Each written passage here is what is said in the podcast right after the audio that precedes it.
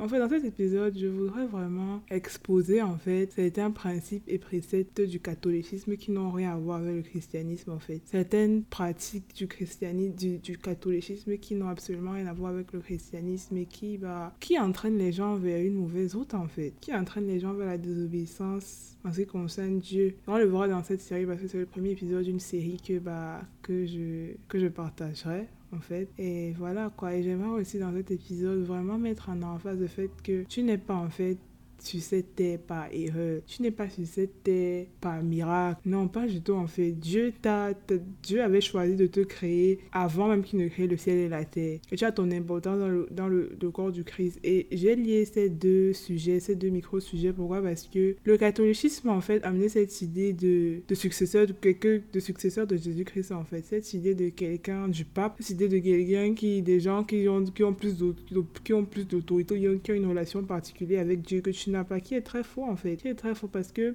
les catholiques ont amendé la parole de Dieu, ils ont transformé les, versets, des versets de la Bible et tout, ils ont interprété ça comme ils voulaient, ils ont ajouté leur propre doctrine, en fait, c'est parti dans tous les sens. En tant qu'être humain, tu n'es pas sur cette terre par erreur, tu n'es pas sur cette terre comme on parle de, je sais pas, de singes, qu'on était, pas du tout. Tu n'es pas sur cette terre par explosion cosmique en fait, pas du tout, pas du tout en fait. Dans cet épisode sera l'occasion pour moi d'approfondir cela en fait, et voilà, de clairer le plus de monde possible. Pourquoi c'est important? Comme j'ai dit, Dieu n'a jamais ordonné un homme suprême. Dieu n'a jamais ordonné, dit à quelqu'un que Jésus-Christ, en, partant, retrouver son Père, même après qu'il soit revenu, qu'il soit ressuscité, et en partant vraiment maintenant retrouver son Père, il n'a jamais dit à quelqu'un que toi, tu es le roi des rois, tu es le, le, le, chef des chefs, tu es le chrétien suprême. Bien, tu es l'homme de Dieu, parce que, encore une fois, je le répète, le catholicisme n'a rien à voir avec le christianisme. Dieu n'a dit à personne, tu es l'homme suprême, tu es le, mon succès tu es la, la personne, l'autorité suprême. Pas du tout, en fait. Et je vais démystifier dans cet épisode beaucoup de pensées catholiques qui n'ont rien à voir avec la Bible en fait. Et on verra très bien que ça n'a rien à voir avec la Bible, que certaines personnes de la Bible ont été sorties de, leur contexte et ça n'a absolument rien à voir. Les gens ont perdu de vue l'objectif ultime en tant que chrétien, en tant qu'être humain, je voudrais dire. Les gens ont perdu l'objectif ultime, mais surtout en tant que chrétien parce que en tant que chrétien, tu dois sauver des âmes.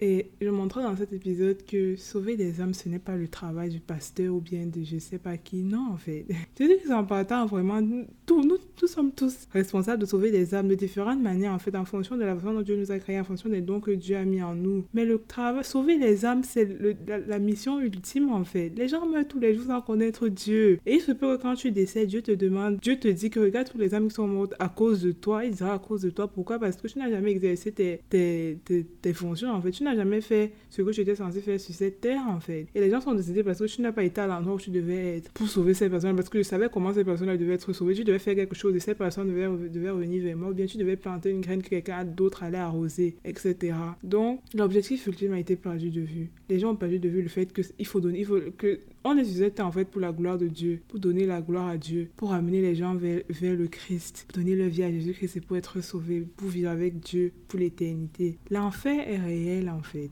Et si c'est que la Bible nous dit, c'est que Dieu nous dit qu'on met nous-mêmes notre propre salut en danger, c'est qu'on n'accomplit pas la tâche qu'on doit accomplir sur c'est encore, c'est même encore plus terrible, plus dangereux. Parce que c'est l'un des critères sur lesquels Dieu va nous juger. Pourquoi? Parce que on doit sauver les âmes. Pourquoi? Parce que le moins de monde possible doit aller en enfer. Dieu n'est pas là à, agir, c'est juste que Dieu, Dieu veut que le plus de monde possible soit sauvé. En tant que, et toi qui es sur cette terre, qui, qui a le souffle de vie tous les jours, Dieu te donne une nouvelle, une, une, seconde chance tous les jours. Et que tu ne fais pas ce que tu es. En fait, tu dois te poser la question que tu es là pourquoi sur cette terre? Je sais que beaucoup ne savent pas pourquoi ils sont sur cette terre. Beaucoup ne savent pas quel est, même des chrétiens, beaucoup ne savent pas quel est, qu'est-ce que Dieu avait en tête en les créant. Peut-être ils ne savent même pas que c'est Dieu qui les a créés. Peut-être les gens n'ont pas ces informations-là. Mais le truc, c'est que Dieu t'a créé, ce n'est pas par hasard. Tu n'es pas un mystère ou bien avant même que tes parents ne savent que tu allais exister, Dieu savait déjà que tu allais exister parce qu'il t'avait prévu depuis la création, avant la création du ciel et de la terre, il le dit dans la Bible. Donc allons,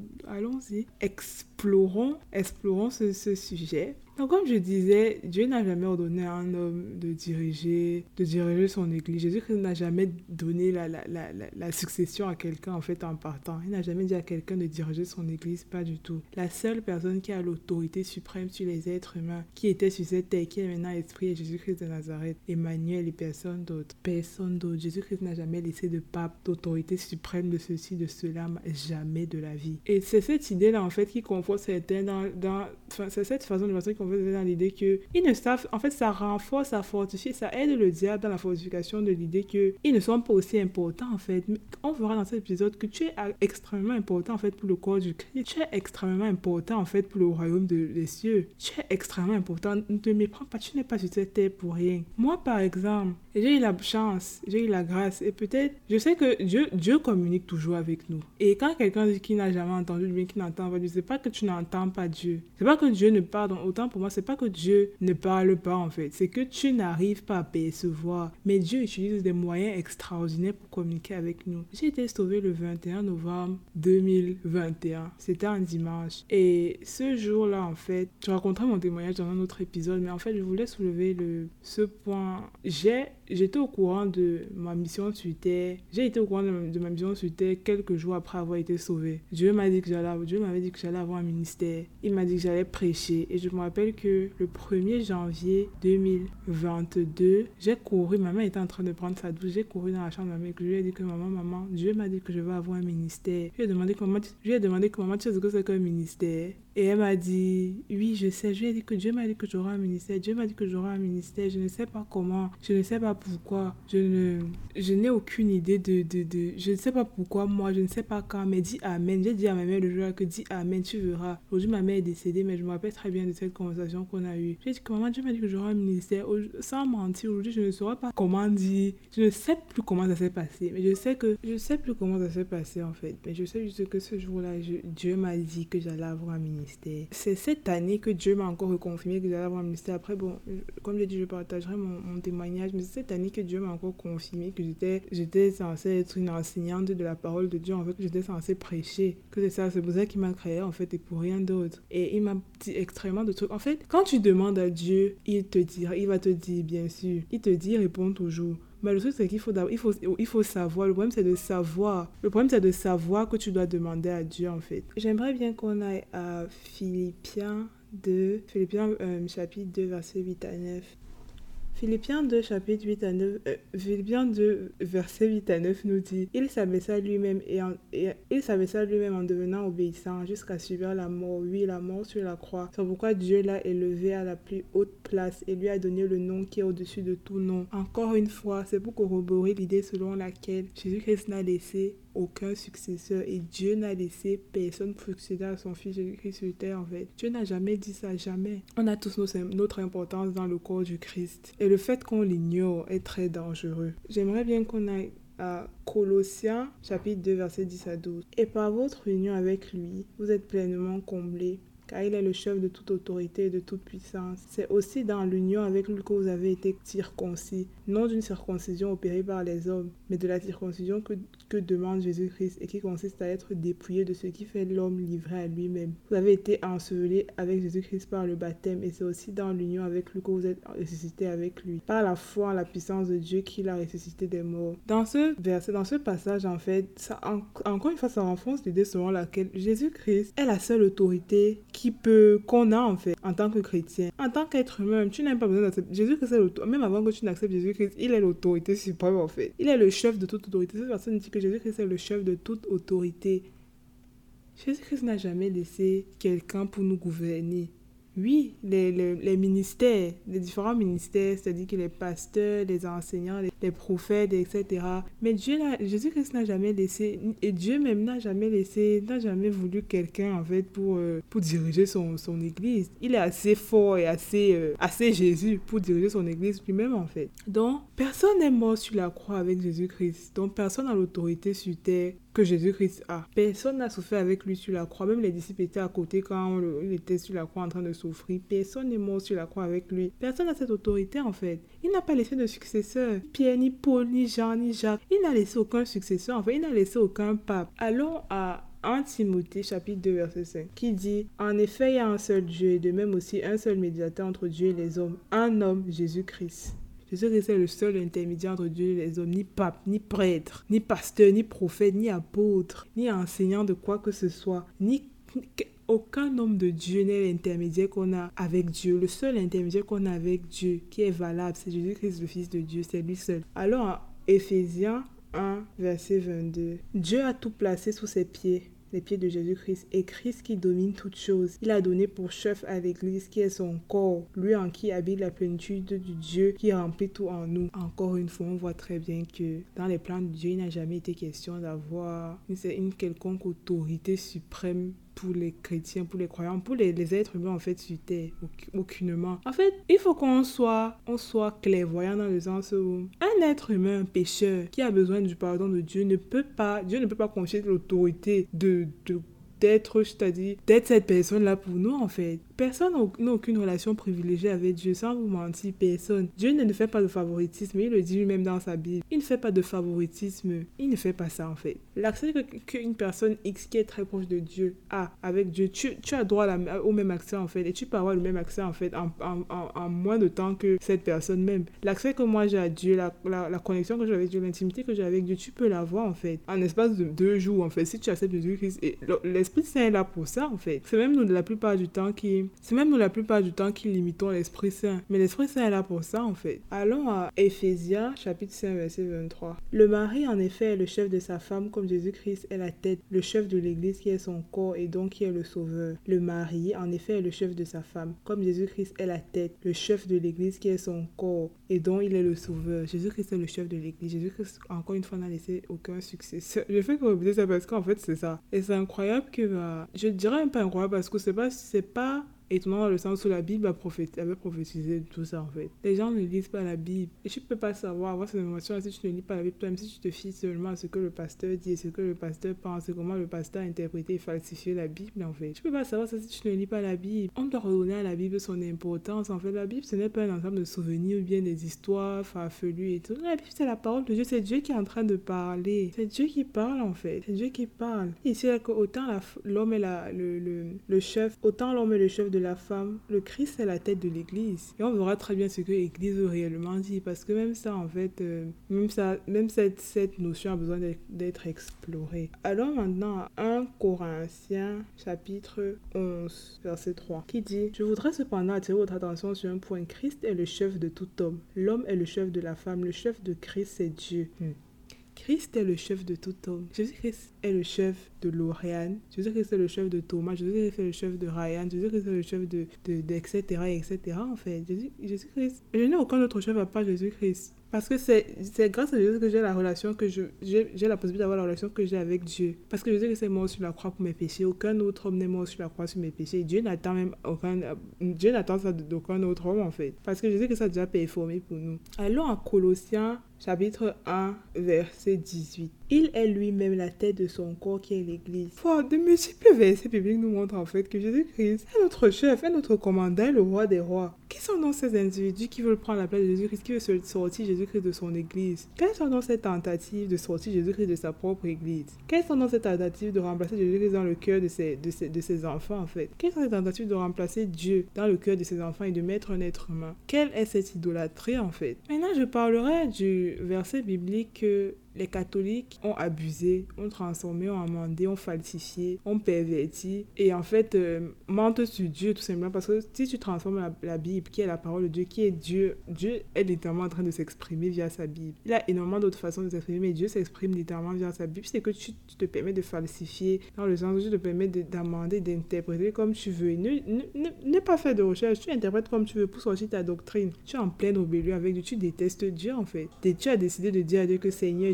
j'ai lu, mais je décide d'interpréter ça comme je veux en fait. Donc c'est cette, euh, en réaction, je dirais en réaction à cet amendement qui a été fait de la parole de mon Dieu, je me dois, je me dois de, de, réagir et je me dois de dénoncer, de, de, de, dire la vérité en fait, d'exposer la vérité que mon Dieu a toujours voulu voir être exposée. Donc on va commencer par, par repartir en arrière et aller dans le passé à, à, à, dire qui est Pierre en fait. Qui est Pierre? Pierre est, est un des disciples de Jésus-Christ. Et je vais nous amener à Jean chapitre 1 verset 35 à 42. Le lendemain, Jean était de nouveau là avec deux de ses disciples. Avec deux de ses disciples. Il vit Jésus qui passait et, et, et il dit, voici l'agneau de Dieu. Là on parle de Jean le Baptiste. Les deux disciples entendirent les paroles de Jean et se mirent à suivre Jésus. Celui-ci se retourna, vit qu'il le suivait leur demanda Que désirez-vous Rabbi, c'est-à-dire maître, lui dirent-ils Où habites-tu? Venez, leur répondit-il, et vous le verrez. Il l'accompagna donc et virent où il habitait. Il était environ 4 heures de l'après-midi, passèrent le reste de la journée avec lui. André, le frère de Simon Pierre, était l'un de ces deux hommes était l'un de ces deux hommes qui sur la déclaration de Jean s'était mis à suivre Jésus. Il alla tout d'abord voir son frère Simon et lui dit non et, lui dit nous avons trouvé le Messie qui se traduit par et il le conduit auprès de Jésus. Jésus le regarda attentivement et lui dit tu es Simon fils de Jonas et eh bien on t'appellera Céphas ce qui veut dire Pierre. Donc en fait de base Pierre était un disciple de Jean le, Jean le Baptiste. Jean, le Baptiste était celui qui est venu annoncer c'était celui qui était venu annoncer la, la venue de Jésus-Christ en fait. Donc Jean était l'un des... Euh, autant pour moi, Pierre était l'un des disciples de Jean le Baptiste. Et quand bah, il est venu à la révélation de quand Jean le Baptiste a vu Jésus-Christ, il a dit à ses disciples, ses disciples, ses disciples sont, sont, aller suivre Jésus-Christ, parce que c'était le but, quoi. Et maintenant, il faut savoir que Pierre s'appelait d'abord, en tout cas c'est juste pour, information, bien sûr. Pierre s'appelait d'abord euh, Simon. Et Jésus-Christ a changé son nom de Simon à.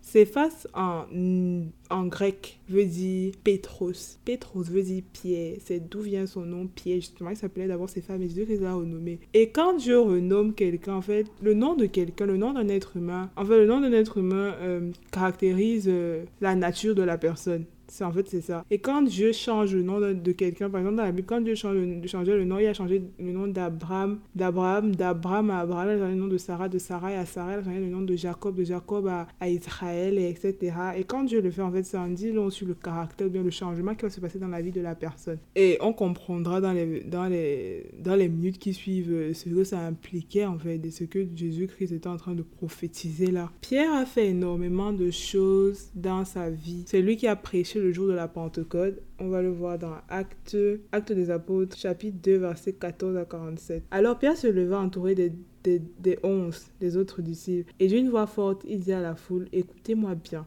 Vous qui habitez la Judée, vous tous qui séjournez à Jérusalem, comprenez ce, que, ce qui se passe. Certains d'entre vous insinuent que les hommes seraient ivres. Pas du tout. Il est à peine 9h du matin. En fait, il parlait du fait que c'était le jour de la Pentecôte, c'est le jour où l'Esprit Saint est descendu. Quand le Christ est monté, il a dit, il nous a dit qu'il va pas nous laisser orphelins, mais qu'il va demander de nous envoyer notre aide, notre confort, notre conforteur et tout pour, euh, pour l'Esprit Saint a énormément de ça, c'est pas le débat. L'Esprit Saint a énormément de rôle en ce qui nous concerne en tant que chrétien. L'Esprit Saint, c'est mon meilleur ami, basically.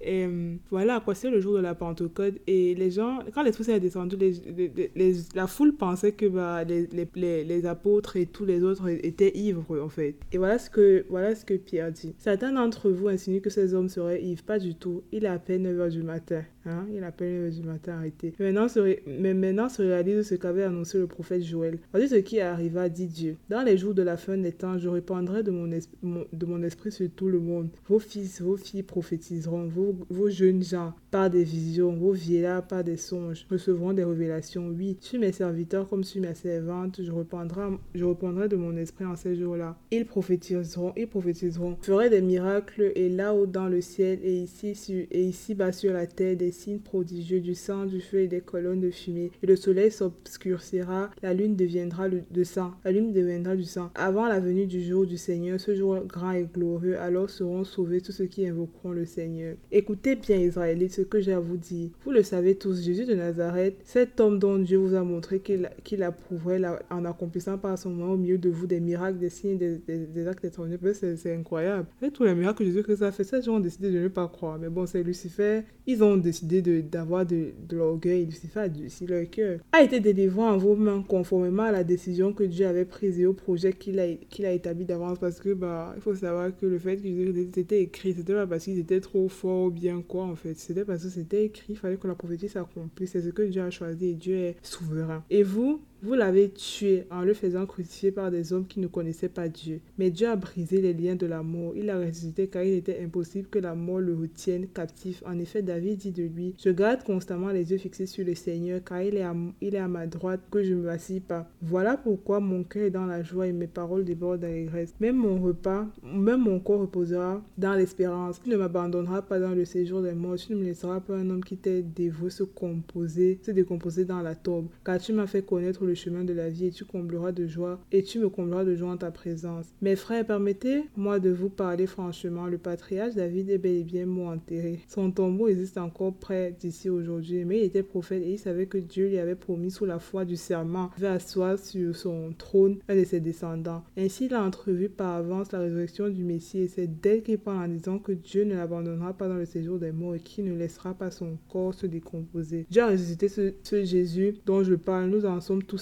Ensuite, il a été, il a été élevé pour siéger à la droite de Dieu. Et maintenant, comme Dieu l'a promis, il a reçu du Père. Il a reçu du Père l'Esprit Saint et il a répandu sur nous ça. C'est là que vous voyez et entendez. En effet, David, lui, n'est pas monté au ciel, mais il a dit, le Seigneur a dit à mon Seigneur, viens, viens siéger à ma droite jusqu'à ce que j'ai mis les ennemis à terre sous les pieds. Voilà donc ce que le peuple d'Israël doit savoir avec une entière certitude. Dieu a fait Seigneur et Messie ce Jésus que vous avez crucifié. C'est Pierre qui parlait. Donc, en fait, j'ai entendu parler de ce que Pierre a fait en fait pour l'Église, tout ce que Pierre a fait pour son Dieu en fait. Tout ça, c'est pour, c'est pour ne pas qu'il c'est pour qu'il n'y ait pas de, de d'amalgame. Mais ces deux personnes ont transformé les versets bibliques, qui ont voulu interpréter ça comme ils voulaient, ils ont conduit tout le monde dans, dans l'erreur. C'est tout ça, ce sont des conséquences de l'ignorance. Donc Pierre a prêché, c'est lui, c'est Pierre qui a prêché le jour de la Pentecôte. Et, on, et dans les versets, je ne dirai pas ça, mais on verra euh, dans les autres versets. Bon, je pourrais que je peux continuer. Dès lors, il s'attacha, il s'attacha, il s'attacha à écouter assidûment l'enseignement des apôtres, à vivre en communion les uns avec les autres, à rompre le pain et à prier. Tout le monde était très impressionné car les apôtres accomplissaient beaucoup de prodiges et de signes miraculeux. Tous les croyants vivaient unis entre eux et partageaient tout ce qu'ils possédaient. Ils vendaient leurs propriétés et leurs biens et repartissaient l'argent entre, entre tous selon les besoins de chacun. Tous les jours d'un commun quoi ils se retrouvaient dans la cour du temple. Ils rompaient le pain dans les, dans les maisons et prenaient leur repas dans la joie avec simplicité de cœur. Ils louaient Dieu et le peuple tout entier était favorable. Le Seigneur ajoutait chaque jour à leur communauté ce qu'il qu sauvait. Donc voilà les, les, les, bontés, les miracles que Pierre en fait a fait pour l'Église. Mais le truc c'est que Pierre lui ne mentait pas sur l'Évangile. Pierre ne faisait que ce que Jésus-Christ a dit qu'on fasse. Et ce que Jésus-Christ a dit qu'on fasse, c'est tout ce que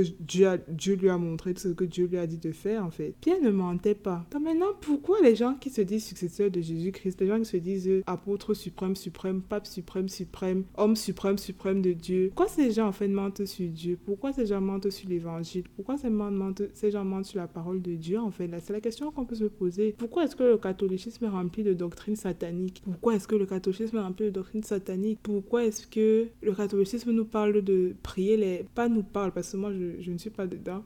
Pourquoi est-ce que le catholicisme parle aux gens de prier les pourquoi est-ce que le catholicisme parle aux gens de prier les statues? Pourquoi est-ce que le catholicisme parle aux gens de prier les objets? Pas seulement le catholicisme, il y a énormément de doctrines qui sont sataniques en fait. Et les gens qui suivent cette doctrine, c'est juste de l'ignorance. Pourquoi est-ce que le catholicisme nous parle de prier à Marie? Jésus-Christ n'a jamais laissé d'intermédiaire entre nous. Il n'a jamais dit que prie à Marie, prie à ma mère va me dire. Jésus-Christ n'a jamais dit de prier à sa mère et que sa mère va lui dire et qui va dire à Dieu. Pas du tout. Quelles sont ces doctrines sataniques? Là n'est pas le débat.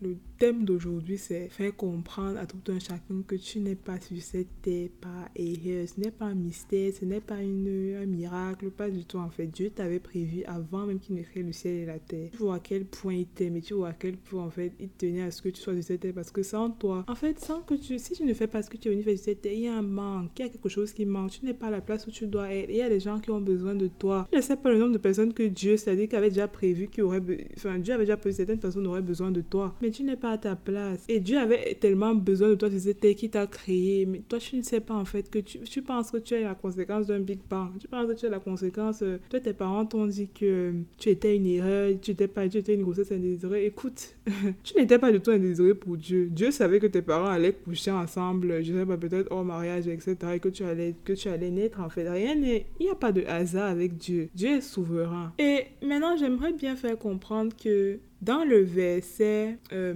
Matthieu 16, chapitre 8, qu'on va lire, bien sûr. Je vais lire avant de commenter. Matthieu 16, chapitre 8. C'est le verset qui est utilisé par les catholiques pour justifier le, le, pape, etc. Et dire que Pierre était le premier pape, etc.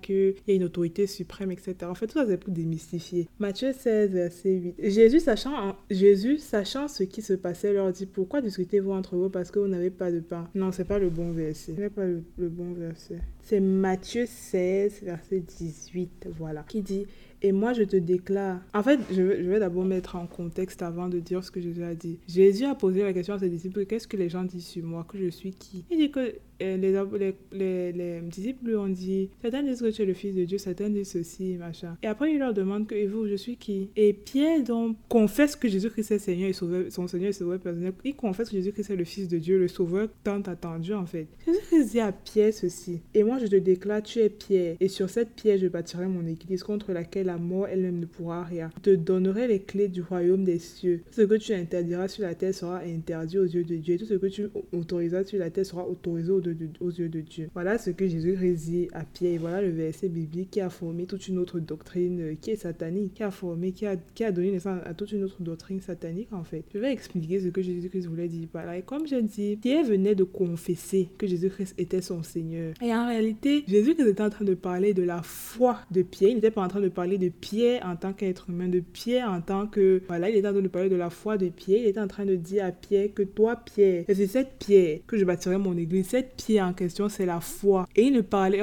j'espérais très bien après, il ne parlait pas à Pierre. C'était en fait un message pour tout chrétien. C'était un message pour toute personne qui met sa foi, qui met sa foi autant pour moi en Jésus-Christ. Dit que c'est sur cette pierre que je vais bâtir mon église. Et on comprendra après quand je définirai ce que c'est.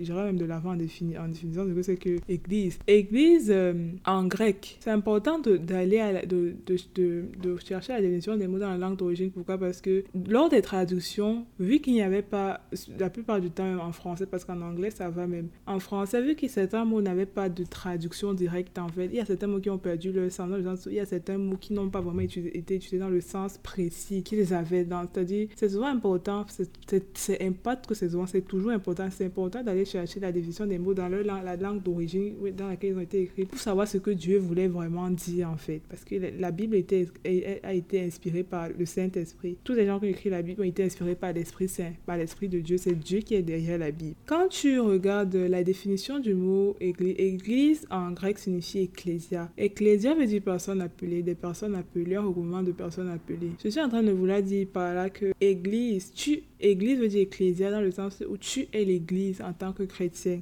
L'église, il ne s'agit pas des quatre murs forcément en fait. Oui, le temple de Dieu, la, maison de Dieu, c'est l'église. Mais l'église, en fait, il ne s'agit pas forcément des quatre murs. Tu es l'église en tant que chrétien en fait. Parce que tu es une personne appelée, tu as accepté Jésus-Christ dans ta vie et tu es une personne appelée par Dieu en fait, en acceptant Jésus-Christ dans ta vie. Donc, euh, il est en train de dire dans ce verset biblique que c'est sur la foi de Pierre qui construira son église. En fait, c'est ta foi. C'est c'est ta foi en fait qui bah, te rend église en tant que chrétien. C'est ta foi qu'est-ce qui te rend église dans le sens où c'est foi en tant que chrétien qui tu as accepté l'appel. C'est en fait c'est ça. Je sais pas si vous me comprenez, mais c'est exactement ça. Tu as accepté l'appel de Dieu et c'est ta foi là qui te rend église. C'est cette foi là qui construira son église. On comprendra même encore dans la suite très encore mieux même ce qu'il voulait dire par là. Et ensuite, il dit, après, après avoir dit à Pierre que c'est sur cette pierre que je bâtirai mon église, il dit à Pierre que tout ce que, ce que tu autoriseras sur terre déjà, été autorisé aux yeux de Dieu. On verra dans un verset biblique que je partagerai que cette c'est toujours pour corroborer le fait que cette parole, ce verset, cette, cette conversation n'était pas, vu qu'on est en train d'aller actuellement,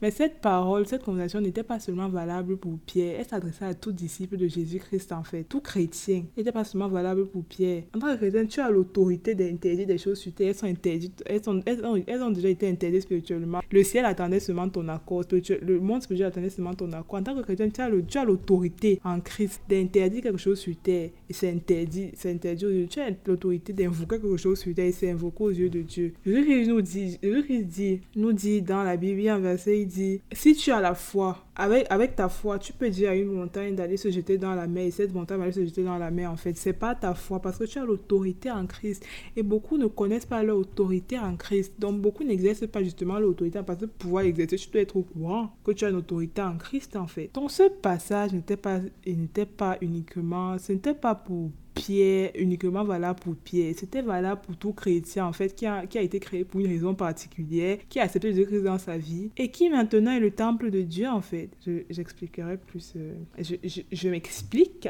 Je m'explique. Allons à Acte chapitre 4, verset 11 à 12. Acte chapitre 4, verset 11 à 12 dit Il est la pierre jetée par les constructeurs, par vous, et qui est, et qui est devenue la pierre principale, la pierre d'angle. C'est en lui seul qu'il se trouve le salut. Dans le monde entier, Dieu n'a jamais donné le nom d'aucun autre homme par lequel nous devions être sauvés. parle de Jésus-Christ ici. Jésus-Christ est la pierre angulaire. Quand Jésus-Christ a parlé de pierre à pierre, oui, à pierre, quand il a parlé de pierre, la pierre à pierre, il n'était pas en train de parler de ce que les gens ont fait croire, de ce que les gens ont répandu en fait. Jésus-Christ, c'est lui, c'est Jésus-Christ, lui, qui est la pierre angulaire, la pierre principale. C'est Jésus-Christ qui est le fondement de notre foi. Pour la pierre n'est pas le fondement de notre foi. C'est Jésus-Christ qui est le fondement de notre foi. Et il disait justement à Pierre que c'est sur cette foi-là, cette pierre-là que je représente, que je vais fonder mon église. C'est ça que Jésus-Christ était en train de dire. C'est sur cette pierre que je représente, parce que ta foi en moi, c'est sur cette pierre que je représente, que je vais fonder mon église, que tu deviens mon église. Allons maintenant à 1 Corinthiens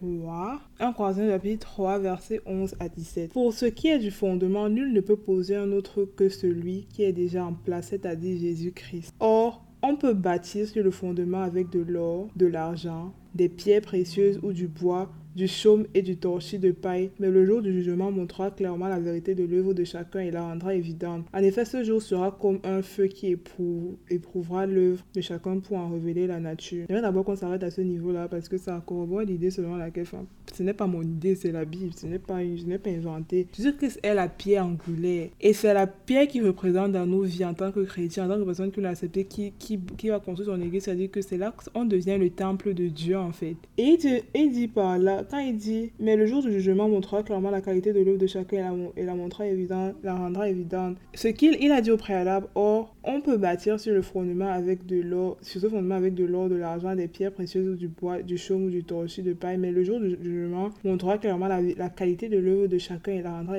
évidente. En effet, ce jour sera comme un feu qui éprouvera l'œuvre de chacun pour en la nature. Il de dire par là que quand tu acceptes Jésus-Christ dans ta vie, Et que maintenant tu acceptes aussi l'Esprit Saint parce que chaque chrétien a l'Esprit Saint. Et que maintenant tu acceptes l'Esprit Saint en toi, dans ta vie, pour, pour, pour, pour venir faire ce qu'il a fait pour toi. En fait, l'Esprit de Dieu, quand tu acceptes l'Esprit de Dieu maintenant dans ta vie, l'Esprit de Dieu est là pour te sanctifier. Maintenant, ce verset explique le phénomène, enfin, ça explique pourquoi, ça explique pourquoi tu vois certains chrétiens et quand tu lis la Bible, en fait, tu n'as pas l'impression qu'ils sont des chrétiens. Le problème est que quand l'Esprit Saint vient pour te sanctifier et que tu as ce fondement, le fondement à la première pierre qui est Jésus-Christ. Maintenant, le travail de l'Esprit Saint, c'est de t'aider, mais tu dois en fait laisser l'Esprit Saint t'aider dans le sens où l'Esprit Saint ne peut que te guider. L'Esprit Saint n'arrête jamais de te guider, il ne peut que te guider. Bon, l'Esprit Saint peut arrêter de parler parce que tu l'as, tu l'as oppressé en toi. L'Esprit Saint est là pour te guider, mais l'Esprit Saint, comme Dieu ne va pas te forcer à faire ce que tu dois faire en fait. Par exemple, si Dieu dit, Dieu dit, pas que si Dieu dit de ne, pas avoir de relations sexuelles avant le mal, de ne pas forniquer. Maintenant, quand tu le fais, l'Esprit Saint, bien sûr, ne va pas te t'envoyer des fris, ne va pas te faire frissonner ou bien tu ne vas pas entendre le tonnerre venant du ciel et tout pour toi, quoi. Mais ce verset est en train d'expliquer que c'est le jour quand Jésus-Christ va revenir qui va maintenant évaluer parce que le jour, il dit que le, ce verset dit que Dieu dit que le jour là sera comme un feu qui va évaluer maintenant en fait la façon dont tu as construit le temple, tu as construit le temple de Dieu parce que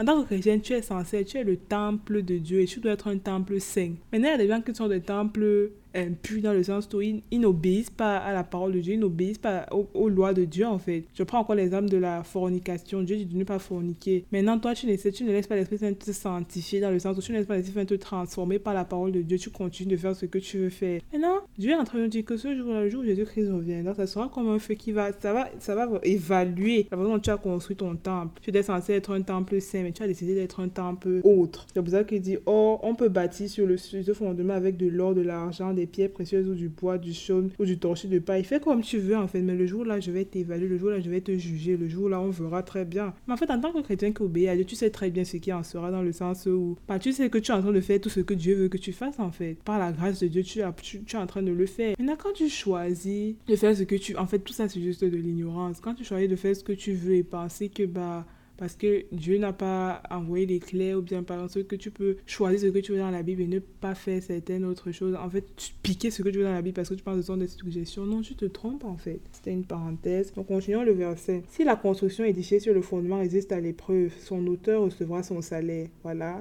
si tu es jugé, Dieu te juge et, il voit que bah, clairement tu as obéi. Tu as obéi, tu m'obéissais sur cette terre. Et tu peux savoir si tu obéissais à Dieu personne ne doit se mentir. Tu sais très bien que tu es en train de désobéir à Dieu, mais tu choisis de continuer en fait. tu, tu peux même te poser la question est-ce que je crois vraiment en Dieu? Parce que Dieu me dit dans sa parole ici là que de ne pas forniquer. Dieu n'est même pas obligé de te donner les raisons pour lesquelles tu ne dois pas forniquer. Juste le fait qu'il soit Dieu doit être une, raison, doit être euh, assez quoi. Ça doit être, euh, ça doit être, c'est la seule chose dont tu as besoin en fait. Qu'il est Dieu, il a, tout créé, il t'a créé. En fait, c'est comme un, c'est comme un fournisseur, pas un fournisseur, c'est comme un manufacturer c'est comme quelqu'un qui construit euh, des voitures et qui... Donc, quelqu'un qui construit des jouets. Non, quelqu'un construit des machines à laver, disons ça.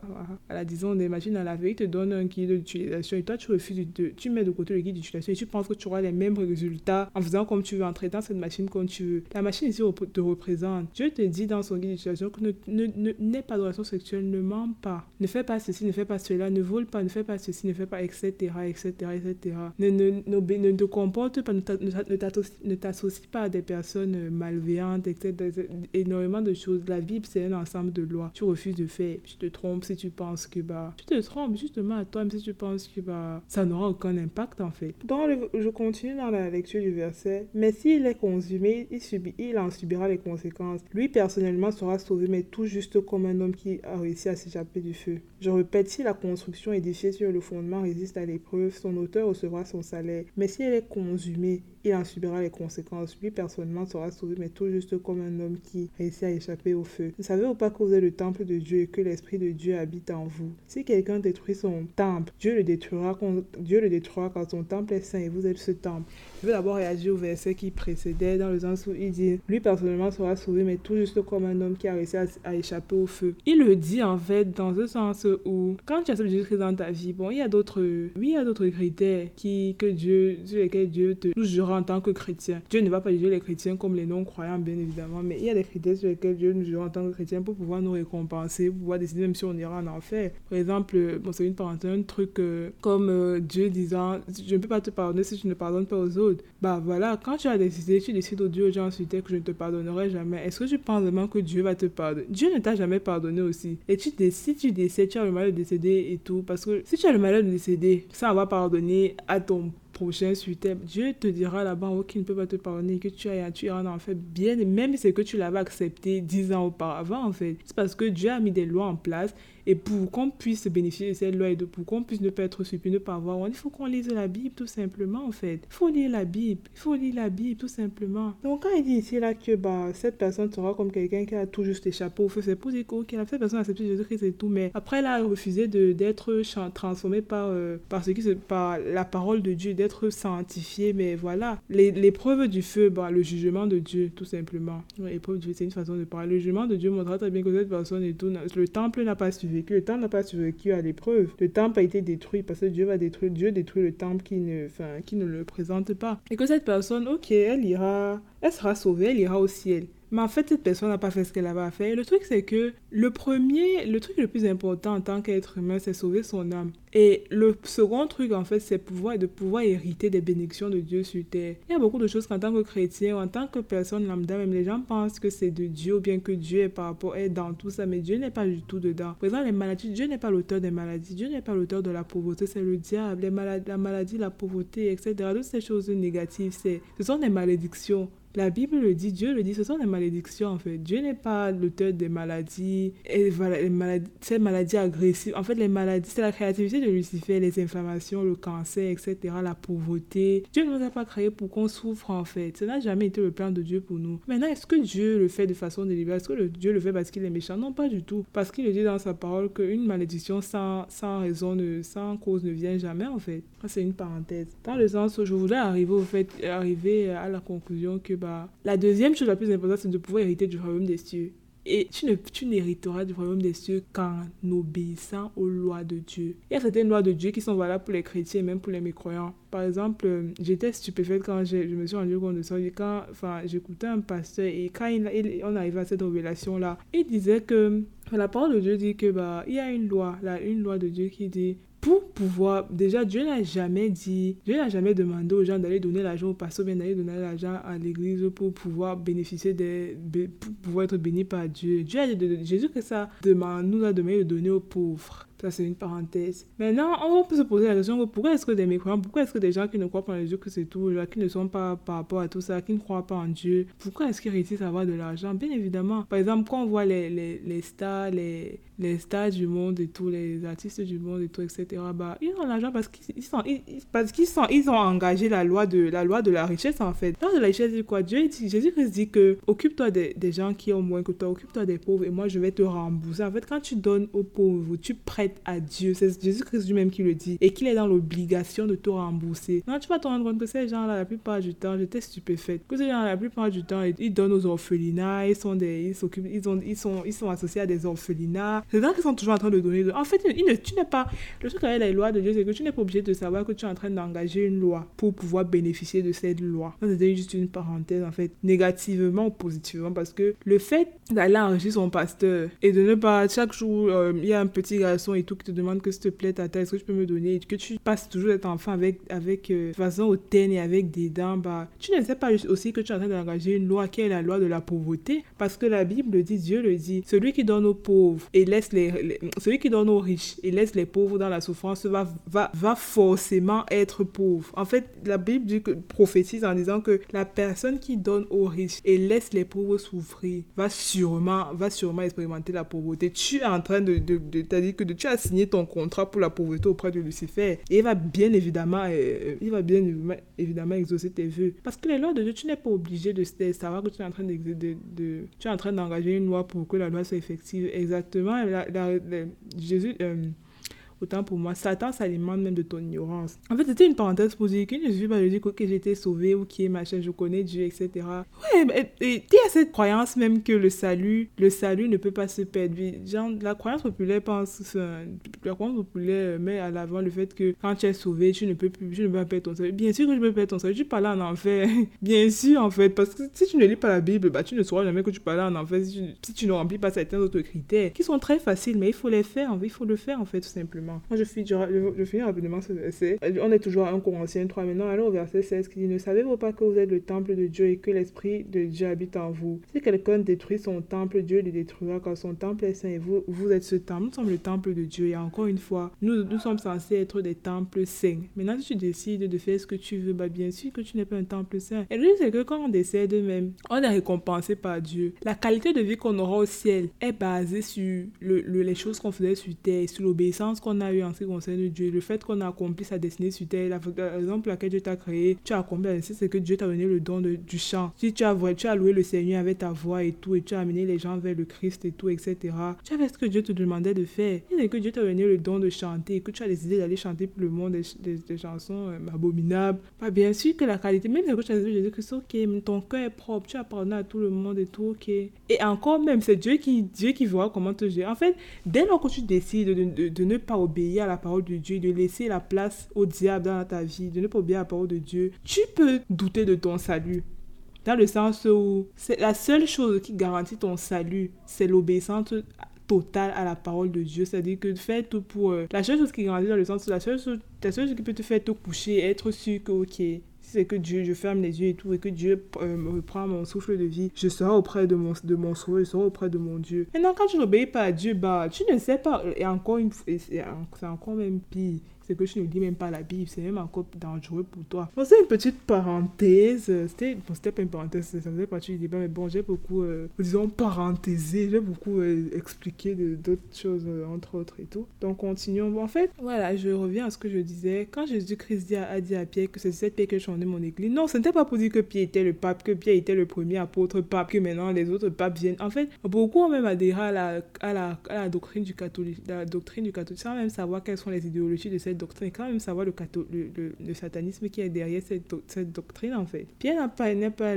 l'apôtre suprême. Jésus-Christ n'a jamais dit qu'il est l'apôtre. Il était un apôtre, oui. Il n'était pas l'apôtre suprême. Jésus-Christ disait que c'est cette foi-là que tu as en moi, cette foi que toi tu as en moi, toi mon disciple, toi chrétien, que je vais fonder mon église, en fait, que, que, je vais, c'est cette c'est cette pierre-là que je représente que tu vas grandir avec l'aide de l'Esprit Saint. Là, si tu refuses l'Esprit Saint, bien évidemment que tu ne seras pas un temple saint que tu ne vas pas, tu ne vas pas supporter, tu vas pas pouvoir, enfin, comment dire, euh, passer l'étape du feu. l'étape du feu, c'est le jugement de Dieu en fait. Et la Bible nous explique très bien comment se passe le jugement de Dieu. Mais là n'est pas le débat. Allons à Ephésiens 2, chapitre 19, 22. Voilà pourquoi vous n'êtes plus, des étrangers ou des résidents temporaires. Vous êtes concitoyens, des membres du peuple saint. Vous faites partie de la famille de Dieu. Dieu vous a intégré à l'édifice qu'il construit sur le fondement que, que sont les apôtres, ses prophètes et dont Jésus-Christ lui-même est la pierre principale encore une fois, Jésus-Christ est la pierre principale. Je vais d'abord commenter cette partie. Dieu dit, Dieu vous a intégré à l'édifice qu'il construit sur le fondement que, sont les apôtres, les, prophètes et dont Jésus-Christ lui-même est la pierre principale. Ça dit que justement, tous les hommes de Dieu, tous les ministères en fait sont là pour, euh, amener les gens vers, Jésus-Christ tout simplement, quoi, pour que, pour poser cette première pierre qui est la foi en Jésus-Christ. Et maintenant, Jésus-Christ, ça corrobore encore selon laquelle, même pas ça corrobore encore la, réalité, la vérité selon laquelle Jésus-Christ c'est lui la pierre dont lui-même il parlait en fait. Il est la pierre dont lui-même il parlait. Quand tu mets ta foi en lui, c'est cette foi-là qui devient la pierre qui peut construire l'édifice, qui peut construire un édifice en tant que temple de Dieu. C'est ça que Jésus disait, pas ce que les, nous, nous, pas que les autres ont dit, pas ce que nos frères, les catholiques, disent en fait. Le catholicisme n'a rien à voir avec le christianisme. Je continue la, lecture du verset. En lui, toute, en lui, toute la, la construction s'élève bien coordonnée afin d'être un temple saint dans le Seigneur et uni à Christ, vous avez été intégrés ensemble à cette construction pour former une demeure où Dieu habite par l'Esprit. Comme je disais, notre corps est la maison de l'Esprit Saint, le temple de l'Esprit Saint. Nous sommes le temple de l'Esprit Saint en fait. Et notre obéissance à Dieu fortifie le temple que est notre temple qui est l'Esprit Saint fortifie. Je ne parle pas ici de notre, de notre chair euh, de pécheur en fait. Je parle ici de notre, c'est-à-dire que, parce qu'en tant que chrétien, la sanctification, c'est ce processus-là qu'on subira, enfin, subira, qu'on qu'on aura la chance, qu'on a la chance d'expérimenter jusqu'au retour de Jésus-Christ, parce qu'on retrouve Dieu au ciel. C'est ce processus-là qui nous, qui nous amène à crucifier notre chair, à tuer notre chair, la chair de pécheur. Tuer, ta chair, c'est tout simplement, par exemple, euh, disons, euh, Dieu dit dans la Bible de ne pas mentir. Tout simplement, le fait de ne pas mentir, de, tout faire pour arrêter de mentir et d'arrêter de mentir finalement pour, euh, voilà, pour, pour, pour sortir du poids du poids que représente le péché. Parce que sans se mentir, par exemple, quelqu'un qui n'arrive pas à arrêter de fumer, c'est un poids. Tu es sous eux, tu es, sous, tu es en captivité spirituelle dans le sens où, en tant que chrétien, Dieu nous a, pas en tant que chrétien, en tant qu'être Dieu ne nous a jamais créé pour que quelque chose nous domine. Quand Dieu a fini de nous créer, il a dit que va, maintenant domine tout sur terre. On est censé tout dominer sur terre. Dieu nous a donné l'autorité. Dieu n'a pas donné l'autorité aux démons ou aux anges, même pas à lui-même. Dieu nous a donné l'autorité. C'est pour ça que Jésus-Christ dit, a dit à, quand j'ai les, versets que Jésus-Christ disait à Pierre, à tous les, à, tous, à nous tous qui sommes ses disciples, que tout ce que tu vas, que tu vas permettre sur terre, Dieu va permettre. Dieu a déjà permis ça. Tout ce que tu vas interdire sur terre, Dieu a déjà interdit. Tout ce que tu vas décider sur terre, Dieu a, a, a, en accord avec la volonté de Dieu, Dieu l'a déjà fait pour toi au ciel. Ça a déjà été fait en fait le ciel n'attendait que ton accord. Et je parlais justement de l'autorité que tu as en, Jésus-Christ. Et c'est là pour dire que voilà quoi, notre corps, notre corps sanctifié, notre corps, voilà, notre corps. Quand tu essaies maintenant la sanctification, comme je disais, je me répète parce que je veux vraiment que ce soit assimilé. Quand tu es maintenant acceptes la sanctification du, de l'Esprit Saint, bah, tu es un, temple saint pour Dieu. Maintenant, quand tu fais ce que tu veux, encore une fois, tu es un temple qui ne va pas pouvoir résister au jugement de Dieu, en fait. Et comme j'ai dit, la qualité de vie qu'on aura au ciel est basée sur, la, sur comment se comporter sur Dieu va nous récompenser. Quand je dis vraiment que je suis ta récompense, il n'est pas en train de blaguer. En vérité, c'est que les bénédictions que Dieu m'accorde cette terre, j'imagine, j'imagine même pas comment ça va se passer au ciel. Ah, en tout cas, moi, je veux être, je veux, I want, I want to be a partaker of that one. Donc, euh, c'est à foi en Jésus-Christ qui est la pierre dont, c'est à foi Jésus-Christ la pierre dont Jésus parle. Allons à 1 Pierre 2, 1 Pierre chapitre 2, verset 4 à 5. Il dit, Approchez-vous de lui, car il est la pierre vivante que les hommes ont rejetée, mais que Dieu a choisie et à laquelle il attache une grande valeur. On parle de Jésus-Christ encore. Et vous aussi, comme des pierres vivantes, vous qui formez un temple spirituel, édifiez-vous pour constituer une sainte communauté de prêtres, d'hommes de Dieu, chargés de lui offrir des sacrifices spirituels qu'il pourra accepter favorablement par Jésus-Christ. Parce qu'en fait, en tant que chrétien, tu es un, prêtre pour Dieu. C'est-à-dire que tu, tu représentes, tu es un prêtre pour Dieu, dans le sens où, bah, prêtre n'est pas à interpréter comme, euh, je sais pas, le prêtre, le pasteur, le prêtre, etc. Non, tu es un prêtre pour Dieu en Jésus-Christ. Et la, personne qui est en train de parler là, c'est Pierre. Donc, le même Pierre à qui Jésus-Christ a dit que tu es la pierre sur laquelle je fonder mon église, maintenant on a compris ce que ça veut, réellement dire. Le même Pierre nous dit que nous sommes des pierres aussi vivantes qui vous formez un temple spirituel. Tout ce que j'étais en train d'expliquer, en fait, le même Pierre à qui on a dit pour montrer que bah, ce n'était pas, une, pas une déclaration qui valait seulement, qui avait seulement de la valeur pour Pierre, c'était pour tout chrétien en fait. C'est une déclaration pour tout chrétien. Donc, Pierre n'était pas le pape. Donc, vu que lui-même le même Pierre en train de nous dire que nous sommes aussi des pieds. Pierre n'était pas le sinon nous tous ne sommes pas. En tout cas, je suis le prêtre, je suis prêtre de Dieu en, Jésus-Christ. Je suis la, la, la, la, la justesse la, de Dieu en Jésus-Christ. Je suis tout en mode a conqueror. je suis tout, je suis, je suis, je suis beaucoup mieux qu'une conquérante mhm. en Jésus-Christ en fait, qui fait ma force. C'est que Pierre, pape, était le premier. Nous sommes tous papes. Parce que Pierre est en train de dire ici là que, bah, et vous aussi, comme des pierres vivantes, vous qui formez un temple et tout, tout ce que j'expliquais, j'ai lu publiquement les versets bibliques, je n'ai rien inventé. Donc, le même Pierre à qui Jésus a dit que tu es la pierre sur laquelle fondé mon église, il parlait de sa foi. Le même Pierre nous dit que nous, c'est ta foi en Jésus-Christ là. Oui, c'est ça qui va faire de toi, qui, qui, va qui construire le temple saint, qui va construire le temple saint de Dieu où l'Esprit Saint va résider en fait, où l'Esprit Saint réside en toi. Donc, c'est ça, c'est ça. Allons à Matthieu 18 chapitre, Matthieu chapitre 18, verset 18. La preuve que Jésus-Christ ne parlait pas seulement à Pierre et que c'est valable pour tout. En fait, dans cet épisode, je veux vraiment montrer que nous avons une mission sur cette terre qu'il faut la faire en fait. Nous ne sommes pas là par hasard. Matthieu 18, verset 18. Vraiment, je vous l'assure, tout ce que vous interdirez sur la terre sera interdit aux yeux de Dieu et tout ce que vous autorisez sur la terre sera autorisé aux yeux de Dieu. Voilà Jésus qui répète la même chose qu'il a dit deux chapitres au préalable, qu'il a dit au préalable, il a dit dans le passé, il le répète encore. Et là, maintenant, il ne parle plus à Pierre. Il est en train de parler aux disciples de Jésus-Christ. Il est en train de nous parler. Pour dire en fait, encore une fois, que ce n'était pas juste valable pour Pierre. Il n'y a pas de super homme, il n'y a pas de super pour Jésus-Christ n'a pas laissé de successeur. Il n'a pas laissé de successeur. Même qu'il a laissé un successeur, son successeur, c'est l'Esprit Saint. C'est toujours lui. Il a son, son propre succès. Il a le début et la fin, l'alpha et l'oméga. Maintenant, comme je disais, j'ai dit au préalable, nous sommes l'Église. Église en grec signifie ecclésia. Ecclésia veut dire personne appelée. Nous sommes l'Église. Tu es l'Église. Tu es l'Église en tant que chrétien, en fait. L'Église n'est pas, n'est pas seulement, n'est même pas, n'est pas forcément les quatre murs. C'est pas les quatre murs. Tu es l'Église, en fait. Maintenant, j'ai défini ce que bah, Église signifie. Et en vérité, tu dois pouvoir être la seule Église en tant que chrétien, tu dois pouvoir être la seule église où quelqu'un a besoin de visiter pour connaître Dieu. Tu dois pouvoir convaincre, ramener quelqu'un, c'est-à-dire que tu dois pouvoir prêcher l'évangile tu dois pouvoir déjà annoncer la bonne nouvelle à quelqu'un. Donc, si c'est que tu n'arrives pas à annoncer, tu ne sais pas comment annoncer la bonne nouvelle, il y a un problème en fait. Il y a un, grave, un énorme problème parce que comment tu as d'abord été sauvé toi? Si tu, en tant que, si tu te dis que parce que c'est aussi pas aussi, quand quelqu'un ne sait pas parce que quelqu'un dit qu'il est chrétien, qu'il est faussement chrétien. Je disais que j'étais chrétienne, mais rien n'était en fait. J'étais pas, j'étais pas du tout chrétienne. J'étais une religieuse, une, j'étais pas du tout chrétienne. Et Dieu m'a accordé la grâce d'être sauvée. Et je disais donc que tu dois être, tu dois pouvoir être la seule église en tant que chrétien que quelqu'un a besoin de visiter pour connaître Dieu. Dans le sens où quelqu'un doit, c'est-à-dire que la façon dont tu vis ta vie. C'est-à-dire que j'avais,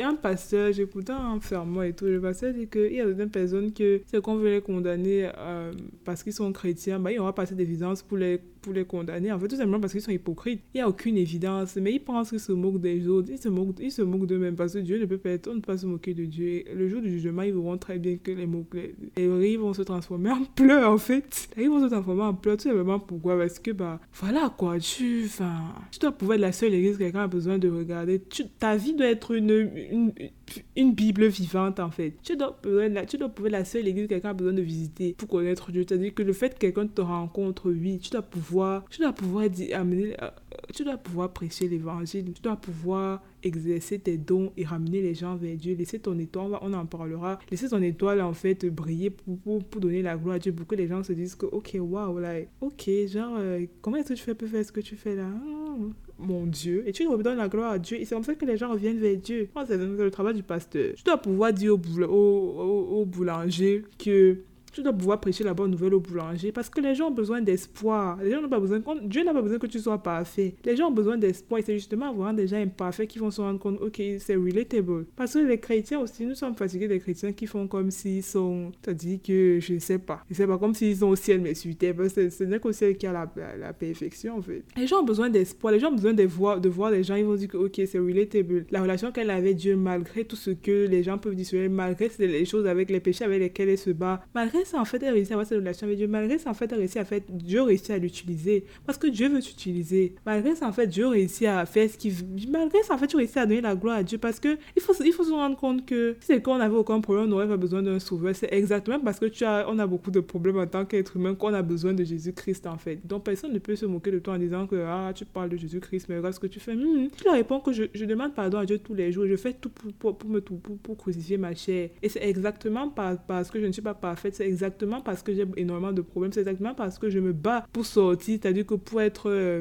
pour, pour, pour être à l'image de Dieu, pour être la personne que Dieu a créée quand j'étais encore dans le ventre de ma mère, parce que Dieu ne nous a pas créé avec toutes ces imperfections. C'est le diable qui nous a pollué, le péché qui nous a pollué. Je lui ai dit que c'est exactement parce que j'ai toutes ces difficultés-là que j'ai besoin d'un sauveur. Et Jésus que ça lui-même l'a dit. Que c'est un, un malade qui parle. Jésus que c'est le grand physicien. C'est seulement un malade qui, enfin, qui va à l'hôpital. Ouais, je n'ai pas malade, je vais pas à l'hôpital, je n'ai pas besoin d'un docteur. Justement, comme Jésus que c'est le docteur, c'est parce que nous sommes malades que nous allons vers Jésus que personne ne peut t'insulter ou bien te se moquer de toi sous cet angle. Donc c'est ça en fait. On a, on a de l'autorité en Christ. Nous sommes des églises. Quelqu'un doit pouvoir... Même, en fait, il faut aussi mettre de côté, démystifier et arrêter de qui euh, met à l'avant le fait que pour euh, un chrétien est parfait les chrétiens ne sont pas parfaits oui il y a des chrétiens qui ont des comportements bizarres et en, encore c'est pas parce que quelqu'un dit qu'il est chrétien qu'il est chrétienne moi comme je dis en gros je ne savais pas que je pas chrétienne je pensais que c'était le, le, christianisme, ce truc-là que tu cochais, cochais euh, sur les cases et tout, les papiers officiels que chrétien. Tu choisis entre chrétien, catholique, machin. En fait, tout ça, ce sont des, des l'esprit de division, c'est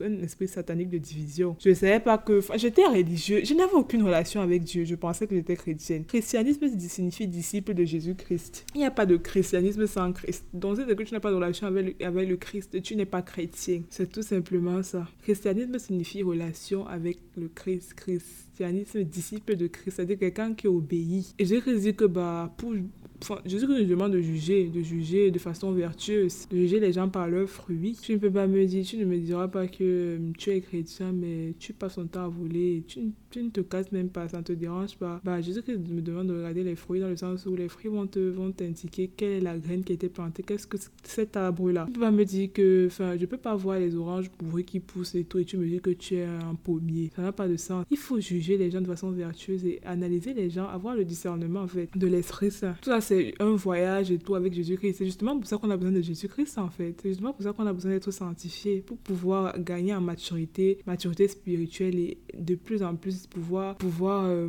se régaler dans sa relation avec Dieu en fait. Donc j'aimerais qu'on aille à lire un Corinthiens chapitre 12 verset 12 à 27. Or vous vous êtes le corps de Christ et chacun de vous en particulier est un membre. C'est ainsi que Dieu a établi dans l'Église premièrement des apôtres, deuxièmement des prophètes, troisièmement des enseignants, puis viennent les miracles, les dons de la grâce sous la forme de guérison, les dons d'aide, la direction de l'Église, les langues inconnues, parler en langue. Tous sont, tous sont-ils apôtres, tous sont-ils prophètes, tous sont-ils enseignants, tous sont-ils des miracles, tous sont-ils des dons de grâce, tous sont, tous sont-ils des dons de la grâce sous forme de guérison, tous parlent-ils des langues reconnues, tous interprètent-ils. Aspirez au don de la grâce des merveilles. Pour cela, je vais vous indiquer l'approche par excellence. En fait, l'été, il est en train d'introduire bah, les dons spirituels. Les, les, et, plus, et principalement, il est en train d'introduire quelque chose dont on parlera, euh, on parlera euh, dans les minutes qui viennent. Mais en fait, c'était toujours, toujours moi qui, était, qui essayais de dire que on est important. On est important pour Dieu. On a de l'importance. Non, ne te trompe pas. Tu n'es pas né pour rien. Ne te trompe pas. Tu n'es pas un hasard. Pas du tout. Jésus n'a pas laissé de successeur. Et en effet, nous sommes héritiers avec Dieu et co-héritiers avec Jésus-Christ. C'est Dieu lui-même qui le dit. Nous sommes héritiers avec Dieu, avec Dieu, pour montrer encore à quel point Dieu, n'est pas dans, Dieu ne fait pas de favoritisme. Il n'y a pas de super homme, de super homme de Dieu, de super pape. Comme j'ai dit, c'est que Pierre était pape. Pierre a dit que nous-mêmes aussi nous sommes des pierres. C'est que Pierre était pape, ce qui n'est pas vrai. Nous aussi nous sommes tous papes. Nous sommes tous papes en fait. Donc en fait, il faut arrêter et ça nous et ça doit apprendre quelque chose aux gens. Il faut aller lire la Bible pour toi-même parce que Dieu le dit de lire la Bible pour toi-même de ton allez toi-même étudier la Bible pour ne pas avoir honte. Et il le dit pour ne pas avoir honte. Que nous sommes nous-mêmes responsables de notre propre salut, il le dit. Il faut éviter de donner, c'est-à-dire que c'est un truc aussi important que le salut, de mettre ça entre les mains d'un être humain en fait qui, peut mentir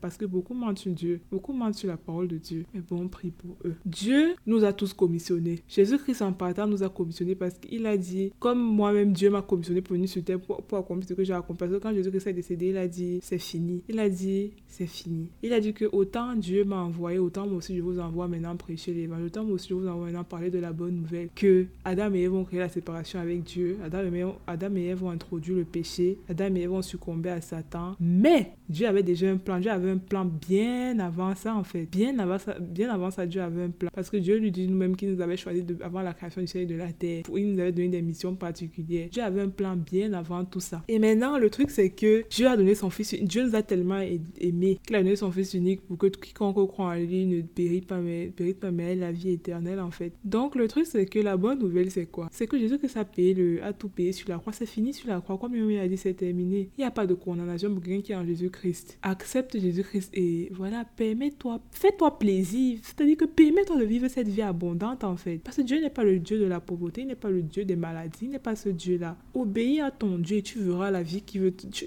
tu, tu, vas, tu seras dépassé. Je lisais un verset, je lisais la Bible ce matin et, j'ai lu un verset, enfin je me rappelle plus très bien de qui, quel, de quel chapitre il s'agissait, mais je pense que c'est Dieu, c'est Dieu, c'est Dieu lui-même qui parlait, il disait que je vais faire des choses, tu seras dépassé, tu ne, tu ne vas pas croire en tes yeux en fait. Permets-toi d'être épanoui comme ça en Dieu, il n'y a pas de condamnation pour quelqu'un qui est en Jésus-Christ. Dès lors que tu acceptes Jésus-Christ, que tu sois un menteur, moi aussi j'avais un problème de mensonge, c'est-à-dire que de contrôler ma langue et de ne pas dire des choses juste pour dire en fait, et de encore, et que, c'est-à-dire que je me bats avec euh, contrôler mes émotions, l'impulsivité. Voilà, en, Jésus-Christ, il n'y a pas de condamnation. Dieu n'attend pas la... Il ne, tu ne seras jamais, ok, tu ne seras jamais parfait. Et le truc, c'est que justement, c'est parce que tu n'es pas parfait que tu ne seras jamais, tu ne seras jamais de faire les choses devant Dieu. Parce que tu ne peux pas, en fait. C'est justement parce que pour ça que tu as besoin d'un sauveur. Donc, ne, ne soyons pas contre-productifs. Tu n'attends pas que tu sois parfait. La perversion c'est aussi avec Jésus. Donc, on a été commissionné. Je reviens, on, a été commissionné par Dieu. Et Jésus-Christ a encore confirmé la commission. On, on appelle ça la grande commission. Il a encore confirmé la commission là en partant. Il a dit que comme Dieu m'a, comme mon Père m'a envoyé, je vous envoie aussi mes enfants. Allez et faites des disciples. On en parlera. Continuons. Allons à Éphésiens chapitre 4, versets 11 à 12. C'est lui qui a fait don de certains comme apôtres, d'autres comme prophètes, d'autres comme prédicateurs de l'évangile et d'autres encore comparables à des bergers comme enseignants. Il a fait don de ces hommes pour que les membres du peuple saint soient rendus aptes à accomplir leur service en vue de la construction du corps du Christ. Jésus-Christ, euh, Dieu est en train de nous dire ici là que c'est toujours Paul qui parle. Et je répète encore le verset. C'est lui qui a fait don de certains comme apôtres, d'autres comme prophètes, d'autres comme prédicateurs de l'évangile, d'autres encore comparables à des bergers comme enseignants. Il a fait don de, don de ces hommes pour que les membres, de, les membres du peuple saint, les membres du corps du Christ soient rendus aptes à accomplir leur service en vue de la construction du corps de Dieu. Le truc, c'est que comme j'ai dit, nous sommes l'Église. L'Église, c'est le corps du Christ. Et j'ai expliqué ce que bah, Jésus-Christ entend, ce que Dieu entend par... Et j'ai préalablement très bien expliqué ce que Dieu entend par corps du Christ, en fait. J'ai très bien dit le fait que en tant que chrétien, tu es l'Église et tu représentes le corps du Christ. Tant que chrétien, nous sommes l'Église et représente le corps du Christ. L'Église n'est pas forcément les quatre murs d'un bâtiment, en fait. C'est pour ça qu'il est inadmissible que des... C'est une parenthèse, mais je veux vraiment dire ça. C'est pour qu'il est inadmissible que des pasteurs dépouillent leurs membres en leur demandant de construire et de qui veulent construire les plans pour construire. Dieu n'a jamais pas. Et Dieu dit justement que tu ne peux pas aimer l'argent et pas et Dieu en même temps. Tu ne peux pas servir deux maîtres. Ça, c'est une parenthèse. Je voulais quand même le dire. Donc, en fait, Paul est en train de nous dire que bah, il nous, il nous introduit aux cinq, aux cinq grands axes ministériels que Dieu a établis.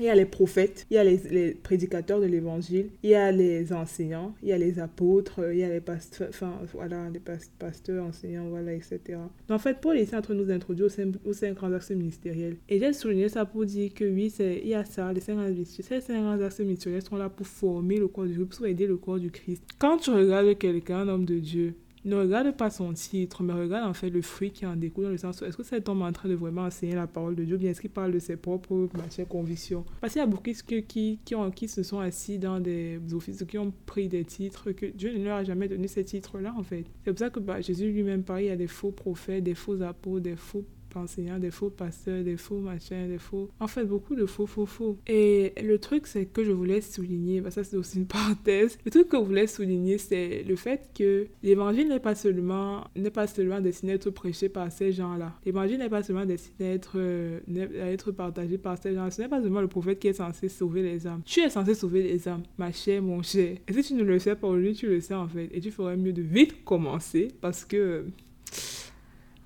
Là, quoi, pour Dieu, c'est très important. Hein. Parce qu'encore une fois, il y a des âmes qui sont en jeu. Il y a des, tu, tu dois, tu devais... Et le truc, c'est que quand tu n'es pas à l'endroit où tu dois être, quand tu n'es pas, tu n'es pas en train de suivre ta destinée que Dieu a ordonnée pour toi avant la création du ciel de la terre, bah, ma, ma, ma, ma soeur en Christ, mon frère, que même pas mon soeur en Christ, ma soeur en Christ, bah, ma chère et mon cher, bah, il y a des choses que tu devais faire que tu n'as pas fait, en fait, que tu n'es pas en train de faire. Il y a des gens qui meurent, que tu devais sauver, tu devais, Dieu devait t'utiliser pour les sauver, que tu, tu ne l'as pas fait. Et c'est aussi, c'est tellement bon, c'est très important pour Dieu. Pourquoi? Parce qu'il y a des hommes qu'il a créés, que tu devais sauver, que tu n'es pas en train de sauver, parce que tu n'es pas en train de faire ce que tu devais faire sur cette terre. L'évangile n'est pas seulement destiné à être prêché par le pasteur. Il n'est pas, pas seulement destiné à être prêché par, le, par le, les enseignants de la parole de Dieu, par exemple moi. Voilà quoi, je ne suis pas la seule à être...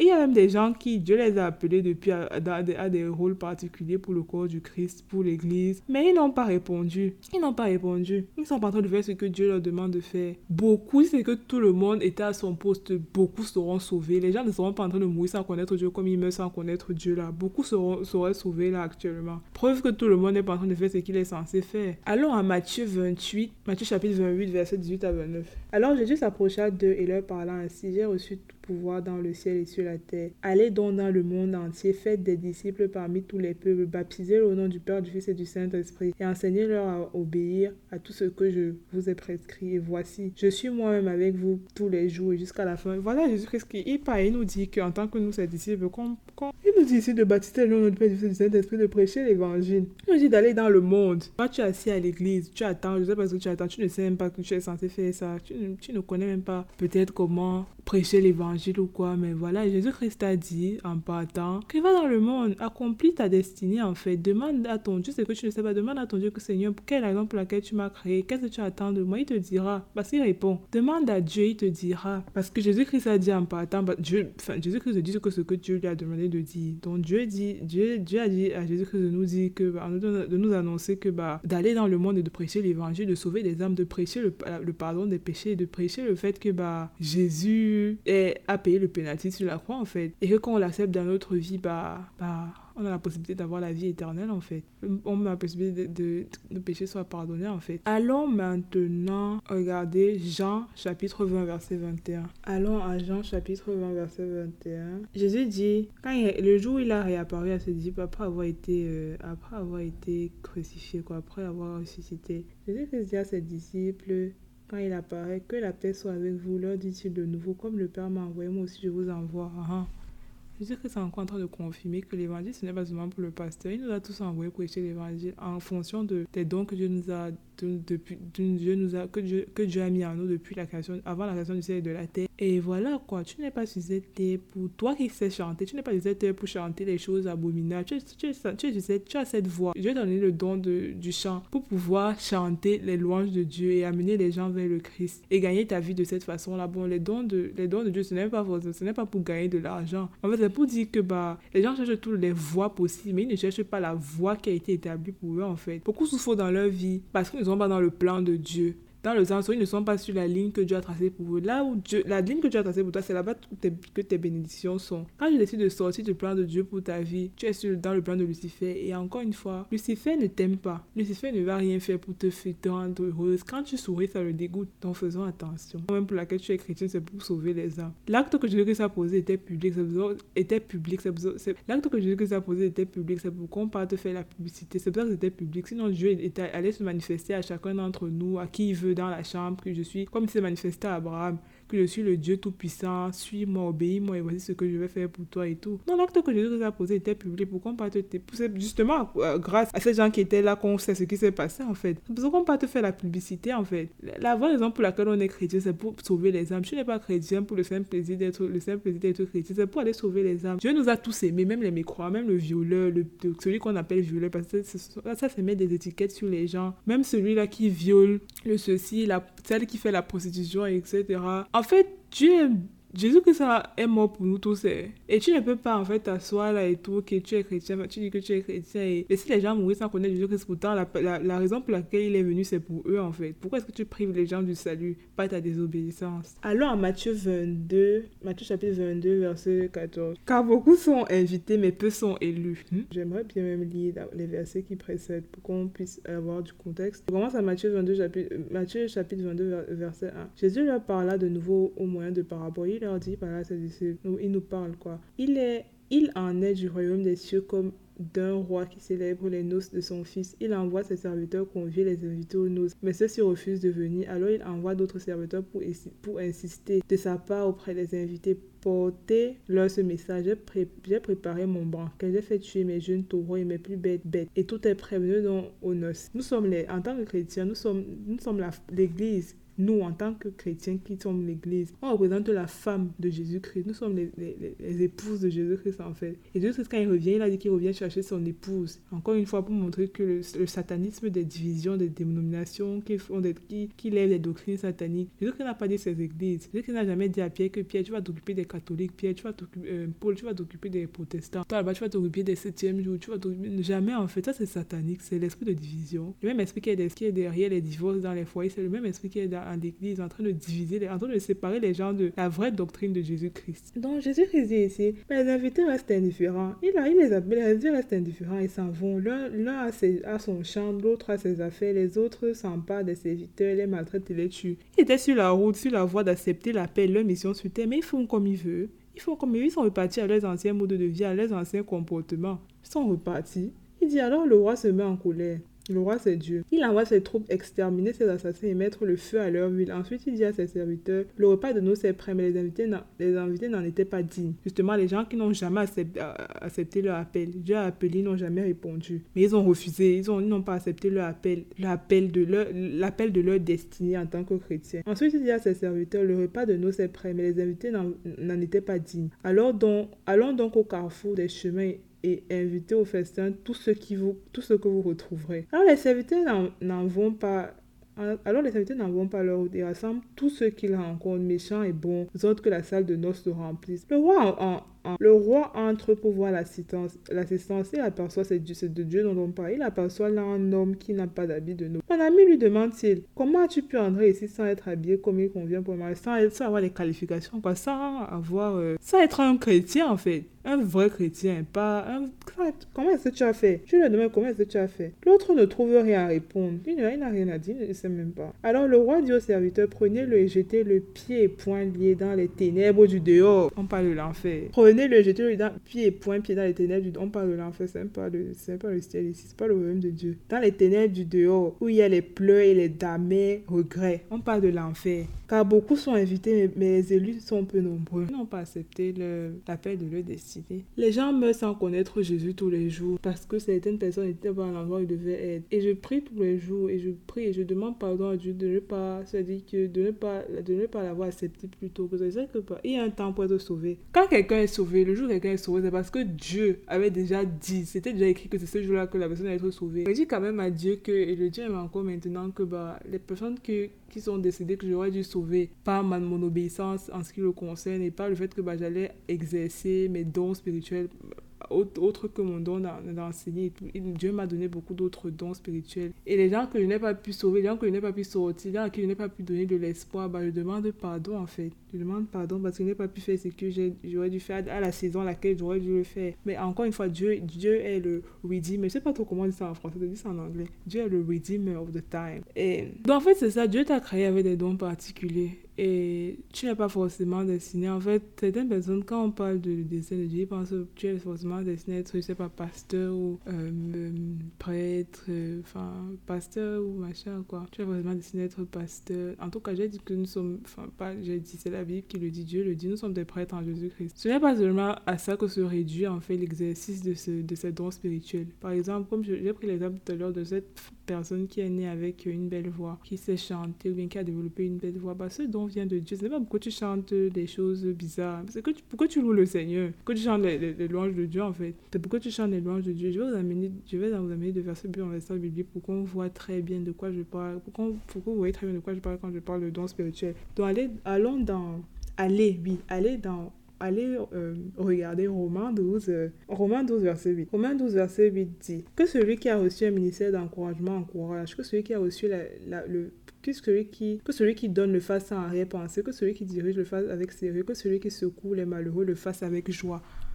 Ici, en fait, Paul est en train de nous dire, Dieu demande, c'est Dieu qui est derrière ça, Dieu demande à Paul de nous dire que bah, si tu as le don de, du don, donne aux gens correctement et bien. c'est que tu as ceci. En fait, le ministère, c'est pour montrer que je veux vous montrer que le ministère n'est pas forcément, c'est pas forcément à avoir une église. Si tu, si tu as cette capacité de bien encourager les gens, encourage les gens. En fait, c'est exercer juste les dons que Dieu a mis en toi, tout simplement. C'est que tu es quelqu'un qui s'est encouragé. Par exemple, moi, j'ai le don de l'encouragement. J'encourage les gens tous les jours. il faut, en fait, le truc, c'est qu'il faut pratiquer. Tu sais pourquoi tu es parce que tu ne sais pas, ah, tu ne sais pas comment, en fait, tu vas. Moi, je, je connais quelqu'un que, même pas seulement une personne, que j'ai aidé par la façon dont j'encourage, parce que j'ai, en fait, j'ai toujours les mots. Je sais toujours quoi dire pour réconforter les gens, aussi le don du réconfort, etc. C'est d'autres dons. En fait, quand tu te rends compte, quand tu te rends compte de tous les dons et tous, tous les investissements que Dieu a mis en toi, en fait, tu te rends compte que tu es méchant, c'est que tu ne, tu, ne, tu, ne, tu ne pas, enfin, tu ne pas, pas servir Dieu en, exerçant tes dons, en fait. Tu te rends compte que tu es méchant. Par exemple, moi, avec tous les dons que Dieu a mis en moi, merci Seigneur, c'est que je ne fais pas ce que j'ai à faire. Beaucoup de fois, j'étais désobéissante. Aujourd'hui encore, je même été désobéissante envers Dieu. je demande pardon. Et avec tout l'investissement que Dieu a mis en moi, c'est que je ne prêche pas l'évangile, je ne fais pas ce que j'ai à faire. Je suis méchante en fait. Donc c'est ça. Si tu que Dieu a mis en toi, c'est que Dieu t'a donné beaucoup, c'est-à-dire que Dieu t'a donné beaucoup plus de moyens que les autres en fait. Beaucoup, parce en fait, comme j'ai dit, Dieu n'est pas le Dieu de la pauvreté, il n'a jamais voulu que quelqu'un soit pauvre. Mais le truc c'est que c'est que Dieu t'a donné des, moyens financiers extraordinaires, ce n'est pas pour toi. Déjà, c'est pour que tu lui rendes ça en, aidant les ceux qui ont moins que toi. Bon, c'est quand je dis pas pour toi, c'est pour dire que bah, tu es censé aider, en fait, tu es censé, c'est ton ministère est basé sur ça, en fait, aider, par exemple, les orphelinats, les enfants de la rue, créer peut-être des maisons d'accueil, des centres d'accueil, etc., aider les jeunes filles qui ont fait des erreurs et qui ont bah, eu des enfants, enfin, énormément, il y a énormément de choses, Dieu te guidera. Mais déjà, il faut savoir qu'en fait, c'est un ministère. Si par exemple, tu as le don de leader, du leadership, tu es un bon leader, dirige les gens, en fait, dirige des équipes. En fait, le ministère, ce n'est pas forcément l'église ou quoi que ce soit, en fait. Par exemple, quelqu'un, un docteur, son ministère, c'est ça, la médecine. Le but, en fait, c'est quoi? On en viendra, mais je, vais aller plus, vite que la musique. Le but, c'est que tu laisses ton étoile briller, que tu laisses tes dons être obvious, comme on dit en anglais. Tu laisses ton étoile briller, en fait, pour attirer les gens vers Dieu. Le but, c'est d'attirer les gens vers Dieu avec tes dons, en fait. Que quand tu donnes, c'est-à-dire que les gens vont comment tu dis, se demandent qu'elle a un bon cœur. Tu dis que non, c'est Dieu qui est derrière ça. Je suis pas parfaite, c'est mon Dieu, en fait. Et les gens se disent que, waouh, regarde, regarde ce Dieu-là. Cette femme aide tous les jours, cette femme aide tous les jours et tout. Veux, je veux servir ce genre de Dieu-là. Mais quand les gens n'obéissent pas à Dieu, quand les propres chrétiens, les propres enfants de Dieu n'obéissent pas à Dieu, comment est-ce que les gens vont regarder? Qu'est-ce que les gens vont penser de nous? Qu'est-ce que les gens vont penser de nous en fait? Et Lucifer derrière tout ça dans le sens où les gens ont rendu le christianisme un ensemble de de, pratiques religieuses qui n'ont rien à voir.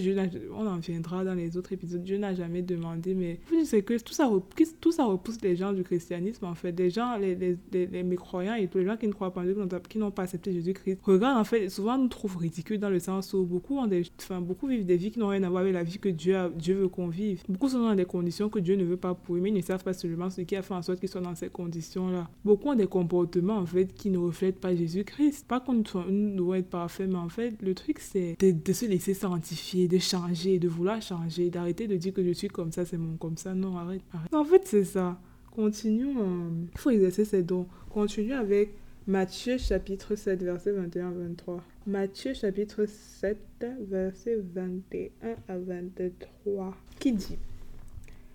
Pour entrer dans le royaume des cieux, il ne suffit pas de me dire Seigneur, Seigneur, il faut accomplir la volonté de mon Père céleste. Hmm. C'est Jésus qui parle. Au jour du jugement, hein, nombreux sont ceux qui me diront Seigneur, Seigneur, n'avons-nous pas prophétisé en ton nom Nous n'avons pas chassé les démons en ton nom Nous n'avons pas fait beaucoup de miracles en ton nom Je leur déclarais, je leur déclarais alors Je ne vous ai jamais connu, allez-vous-en, vous qui pratiquez le mal.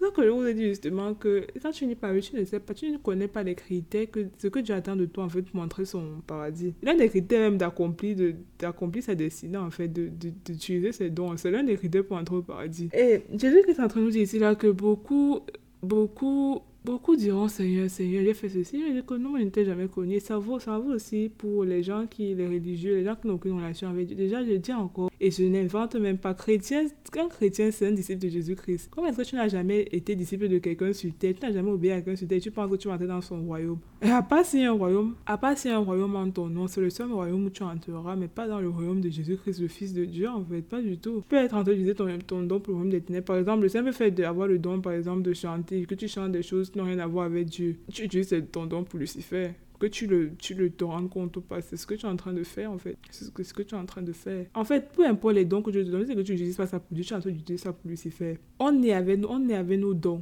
Dieu nous crée avec nos dons. Et l'Esprit s'ajoute des dons et tout quand on accepte Jésus-Christ. Mais Dieu nous crée avec nos dons, en fait. Dieu nous crée, on, on est avec nos ministères en nous. Il y a les faux prophètes, les faux enseignants, les gens qui, font, qui qui, qui partagent le, le, faux évangile. Par exemple, le catholicisme, c'est une fausse doctrine. Ce sont les faux, les faux enseignants de la parole de Dieu. Ils disent tout sauf ce que Dieu demande de faire. Et on le verra dans les prochains épisodes de Stay Tuned, pas la grâce de Dieu. Pas la grâce de Dieu. Je parle du, pas seulement du catholicisme, beaucoup d'autres doctrines n'ont rien à voir avec Dieu, mais qui mettent Dieu et Jésus-Christ, même pas à l'avant, parce qu'ils ont sorti Jésus-Christ de son église. Ils mettent Marie à l'avant, c'est le maritaïsme. Le maritaïsme, voilà, pas. Non, non, je voulais dire Jésus, mettent Jésus-Christ à l'avant pour attirer les gens. Non, non, ils mettent Marie à l'avant. Mais je parle pas seulement du catholicisme, je parle de beaucoup d'autres doctrines qui n'ont rien à voir avec être, le fait d'être disciple de Jésus-Christ, c'est-à-dire chrétien. Quand Jésus-Christ est en train de dire que beaucoup le jour-là diront que, oh Seigneur, il va dire que non. Ah ah, comment est-ce que tu Tu me connais. Tu allais seulement à l'église le dimanche. Comment est-ce que tu m'appelles? Comment est-ce que tu vas entrer dans mon. Tu ne m'as jamais obéi. Tu n'as jamais obéi aux paroles de mon père parce que tu as dit quand je suis venu sur terre que je ne fais que ce que j'ai vu mon père faire. Comment est-ce que tu vas entrer dans mon royaume? Pourtant tu ne Tu ne m'aimes pas. Comment est-ce que tu vas entrer dans mon. Tu ne m'aimes. Va en enfer. Va, va, va, avec Satan, va avec Lucifer. En fait, c'est ça qu'on veut éviter. C'est pour ça qu'on doit obéir à Dieu. Il faut qu'on lise la Bible. Mes frères et sœurs, lisons la Bible. Faisons ce qu'on a fait sur cette terre pour avoir un repos doux et un, repos éternel doux avec Dieu, sans problème, et pour vivre une vie épanouie. Parce que comme j'ai dit préalablement, autant le, plus, le, truc le plus important, c'est de sécuriser son âme. Le deuxième truc, c'est de pouvoir bénéficier des, bénédictions que Dieu a pour nous, qui avait établi pour nous avant la création du ciel et de la terre, sur cette terre en fait, que Jésus-Christ nous a donné, auquel Jésus-Christ nous a donné accès en fait, en mourant sur la croix et, nous ayant la possibilité d'avoir cette relation avec Dieu de nouveau, parce que quand Adam et Ève ont péché, on a perdu cet accès à Dieu.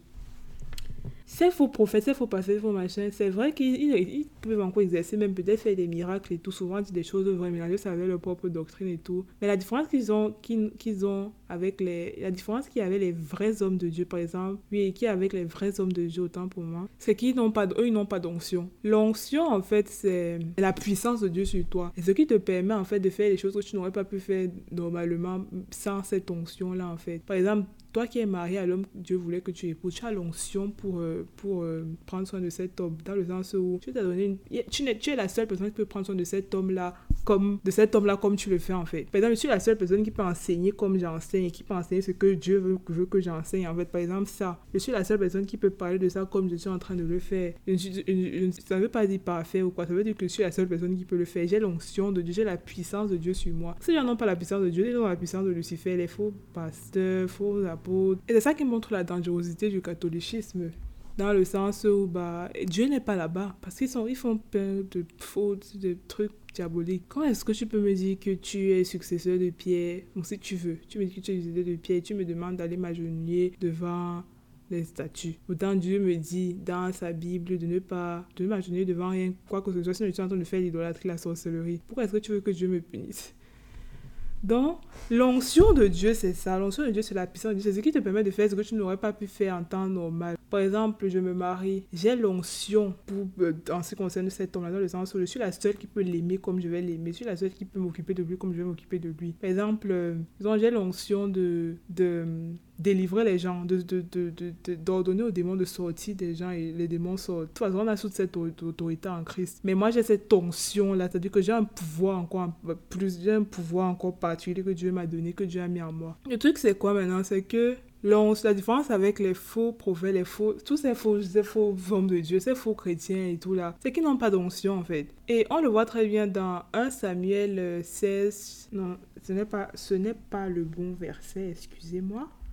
Excusez-moi, allons plutôt à 1 Samuel, parce que ça, j'ai communiqué ça euh, à l'envers. Allons plutôt à 1 Samuel 10, verset 9 à 10. Voilà, Dieu dit à Samuel, Dieu a demandé à Samuel d'aller oindre Saul, qui allait être le prochain roi. Donc Saul allait avoir l'onction pour être roi, l'onction du trône. Saul quitta Samuel et lorsqu'il se retourna pour reprendre la route, Dieu opéra une transformation en son être intérieur et tous les signes annoncés se produisirent ce même jour. Quand ils arrivèrent à Gilbéa, une confrérie de disciples des prophètes venaient dans, de, dans sa direction, alors l'Esprit de Dieu tomba sur lui, Saul, et il entra dans un état d'exaltation au milieu d'eux. En fait, c'est l'onction de Dieu. Comme j'ai dit avant, euh, quand, on te, on, quand Dieu ton, Dieu déposait son onction en toi. Bah, il t'envoie l'esprit. C'était comme ça dans l'Ancien Testament, dans l'Ancien. Euh, avant Jésus-Christ, en fait avant l'arrivée de Jésus que c'était comme ça. Maintenant, on avait besoin que quelqu'un te verse l'huile et tout pour que l'onction, en fait, non, pas du tout. L'huile, qu'on te verse l'huile pour te, pour te mandater, pour faire un truc en particulier. C'était dans l'Ancien Testament. Maintenant, en tant que chrétien, tu as l'Esprit Saint. Et voilà, quoi, tu as, tu as l'onction pour faire ce que Dieu, pourquoi Dieu t'a créé. Tu as l'onction, tu as besoin que quelqu'un te, te, Bien sûr qu'il y a des saisons et tout. Dieu veut que tu commences à un certain moment, en fait, mais il n'y a pas de tu n'as pas besoin que quelqu'un d'attendre que, je sais pas, le pasteur vienne verser l'huile sur ta tête pour aller exercer tes doigts et faire et être dans ta, la route de ta destinée, en fait. Donc, dans ce verset, on voit très bien que bah, Dieu, a demandé, Dieu a demandé à Samuel d'aller oindre Saul, qui allait être le prochain roi. Maintenant, allons dans le verset que j'ai communiqué plus tôt, je me suis trompée. Maintenant, allons dans 1 Samuel 16, verset 1 à 13. L'Éternel dit à Samuel, combien de temps encore vas-tu pleurer sur Saul alors que moi je l'ai rejeté pour lui retirer la royauté d'Israël Voilà. J'explique ce que je, remets en contexte. Saul a commencé à faire de ce qu'il voulait. Saul a commencé, c'est-à-dire qu'il s'en foutait de Dieu, il ne demandait plus pardon. Comme je l'ai dit, c'est-à-dire que tu commences bien, il s'en foutait, c'était son problème là-bas. Dieu, il demande d'aller faire quelque chose et tout. Vraiment, euh, Samuel va lui dire que c'est fini. Hum, hum, c'est fini. Mais là, Samuel était tellement touché, il était touché. Et voilà, pour revenir en arrière. Revenons en arrière, dans le, euh, je voudrais commenter quelque chose que je n'ai pas commenté. Le fait que Dieu peut te retirer Dieu peut te retirer l'onction dans le sens où bah, pleinement en fait tu exerces ta désobéissance à Dieu. Donc euh, continuons, Dieu peut t'enlever l'onction, tout comme il t'a mis l'onction, il peut te retirer cette onction là quand tu décides de faire ce que tu veux. Bien sûr, quelqu'un qui fait, qui utilise ses dons pour Lucifer n'a pas d'onction. Ah, peut-être l'onction de Lucifer, mais pas l'onction de Dieu, du Dieu vivant. Continuons. Je t'envoie chez Isaïe, car je me suis choisi pour moi un roi parmi ses fils. Samuel répondit, comment puis-je faire cela? Saul l'apprendra et il me fera mourir. Tu amèneras une génisse et tu diras que tu vas m'offrir un sacrifice. Tu inviteras Isaïe. C'est le Isaïe, c'est en l'occurrence le père de David qui, allait être le prochain roi. Celui que Samuel allait oindre. On va voir l'histoire parce que l'histoire est très intéressante. Tu inviteras Isaïe à assister et je t'indiquerai alors, je t'indiquerai alors ce que tu devrais, tu devras faire. Tu conféreras de ma part l'onction à celui que je, te désignerai. Samuel fit ce que l'Éternel lui avait ordonné. Lorsqu'il arriva à Bethléem, les responsables de la ville inquiets vinrent auprès de lui et lui demandaient Ta venue annonçait quelque chose de bon? Oui, il répondait, c'est quelque chose de bon. Je suis venu offrir un sacrifice à l'Éternel. Purifiez-vous et venez ensuite avec mon sacrifice. Il demandait également à Isaïe et ses fils de se purifier en les invitant à prendre part au repas du sacrifice. À leur arrivée, il remarqua Eliab et se dit certainement c'est celui qui se tient maintenant devant l'Éternel qu'il a choisi pour lui donner l'onction. Donc Samuel est en train de dire que Samuel voit les fils d'Isaïe et il dit que certainement c'est celui En fait, il voit. l'Éternel lui dit ne te laisse pas impressionner par son apparence physique et sa taille imposante car ce n'est pas celui que j'ai choisi. Je ne juge pas de la même manière que les hommes. L'homme ne voit que ce qui frappe les yeux, il ne voit que l'extérieur. Les gens aiment juger de façon non vertueuse, juger de façon non vertueuse. Mais l'Éternel regarde son cœur. Ensuite, Isaïe, Isa, Isaïa, Isaïe appela, autant pour moi, Isaïe appela Ebinadab et le présenta à Samuel, mais il dit, l'Éternel n'a pas non plus choisi celui-ci. Puis Isaïe fit avancer Shama. Samuel dit à nouveau, l'Éternel n'a pas non plus choisi celui-ci. En fait, Isaïe ne fait que faire défiler ses enfants. Isaïe présenta ainsi sept fils de, à Samuel. Celui-ci dit, l'Éternel n'a choisi aucun de ceux-là. Puis il demanda, est-ce que ce sont tous les garçons, tous Non, répondit il reste encore le plus jeune qui parle, qui garde les moutons au pâturage. Envoie le, envoie le chercher, ordonna Samuel, car nous ne, nous, ne nous installerons pas, nous n'allons pas nous asseoir pour le repas du sacrifice avant qu'il ne soit là. Tant qu'il n'est pas là, Samuel, tant qu'il n'est pas là, Isaïe, tant que ton fils n'est pas là, on ne peut rien faire. Je ne peux pas m'asseoir, je ne peux pas. Isaïe, le fils dont venir, c'était un garçon aux cheveux roux avec, euh, avec de beaux yeux et qui avait belle apparence. L'Éternel dit à Samuel, c'est lui, vas-y, confère-lui l'onction. Samuel prit la corche pleine d'huile et il, et il oignit, il il a, mis l'onction David en présence de sa famille. L'Esprit de l'Éternel tomba sur David et demeura sur lui à partir de ce jour-là et dans la suite. Après cela, Samuel se remit en route et retourna à. Donc maintenant, commentons, parce que c'est une histoire très intéressante et on va conclure sur ce. On dit que bah, Dieu a demandé à Samuel d'aller oindre le nouveau roi. Maintenant, alors, Isaïe sort ses enfants parce que Dieu a dit à Samuel que le roi, la personne qu'il choisit est parmi les enfants de, de ce monsieur. Maintenant, alors, Isaïe fait sortir ses enfants. Isaïe ne fait pas sortir David. Maintenant, tu te rends compte que ton propre père ne connaît pas ce que tu as en toi. C'est pour dire qu'en fait, ce que les gens peuvent penser de toi n'a aucune importance. Parce qu'ils ne voient pas comme Dieu, ils ne t'ont pas créé. Ils ne t'ont pas créé. Et les gens ont cette tendance-là à mettre les labels sur les gens, à juger les gens de, en ce qui concerne l'extérieur et ne pas regarder l'intérieur en fait. Ils ne t'ont pas créé. Le propre père, David, son propre père, n'a même pas. N'a même pas il, se, il, dit carrément à Samuel qu'il est là-bas, il est en train de gérer les moutons, le dernier, il est là-bas. Il ne savait pas que bah, c'est le roi de Dieu. Hein. Dieu avait long, Dieu l'avait ordonné depuis avant la création du ciel et de la terre pour être roi. Je ne savais pas ça, Isaïe. Maintenant, Samuel lui dit que bah, on ne peut pas s'asseoir tant qu'il n'est pas là. Hein. Ah, en tout cas, c'est lui qui c'est celui que l'onction va descendre. Et on dit même que avant même tous ces enfants avant tous ces garçons là-bas, l'onction, lui n'arrivait pas à descendre, lui ne descendait pas dans le sens où ça ne coulait pas. Et c'est seulement euh, sur, David que ça a coulé en fait. Et Samuel dit au père de, de, David que bah on peut pas s'asseoir tant qu'il n'est pas là, va chercher ce garçon. Comme vous dire que et j'étais tellement ça m'a en fait c'est l'un des sermons et c'est l'une des, des l'un des enseignements de la Bible qui m'a le plus boosté. Quand Dieu t'a choisi, quand Dieu t'a ordonné pour quelque chose, tu es la seule personne qui peut t'empêcher de, de, de, de, de profiter de cette bénédiction-là. Personne ne peut prendre ta place. Tu es la seule personne qui peut, mettre en qui peut te mettre en travers de ton propre chemin. Comment? En désobéissant à Dieu. Tu es la seule personne qui peut te mettre en travers de ton propre chemin. Et bien sûr, bah, il y a aussi des malédictions générationnelles et tout, des pactes avec le diable de façon ancestrale et tout.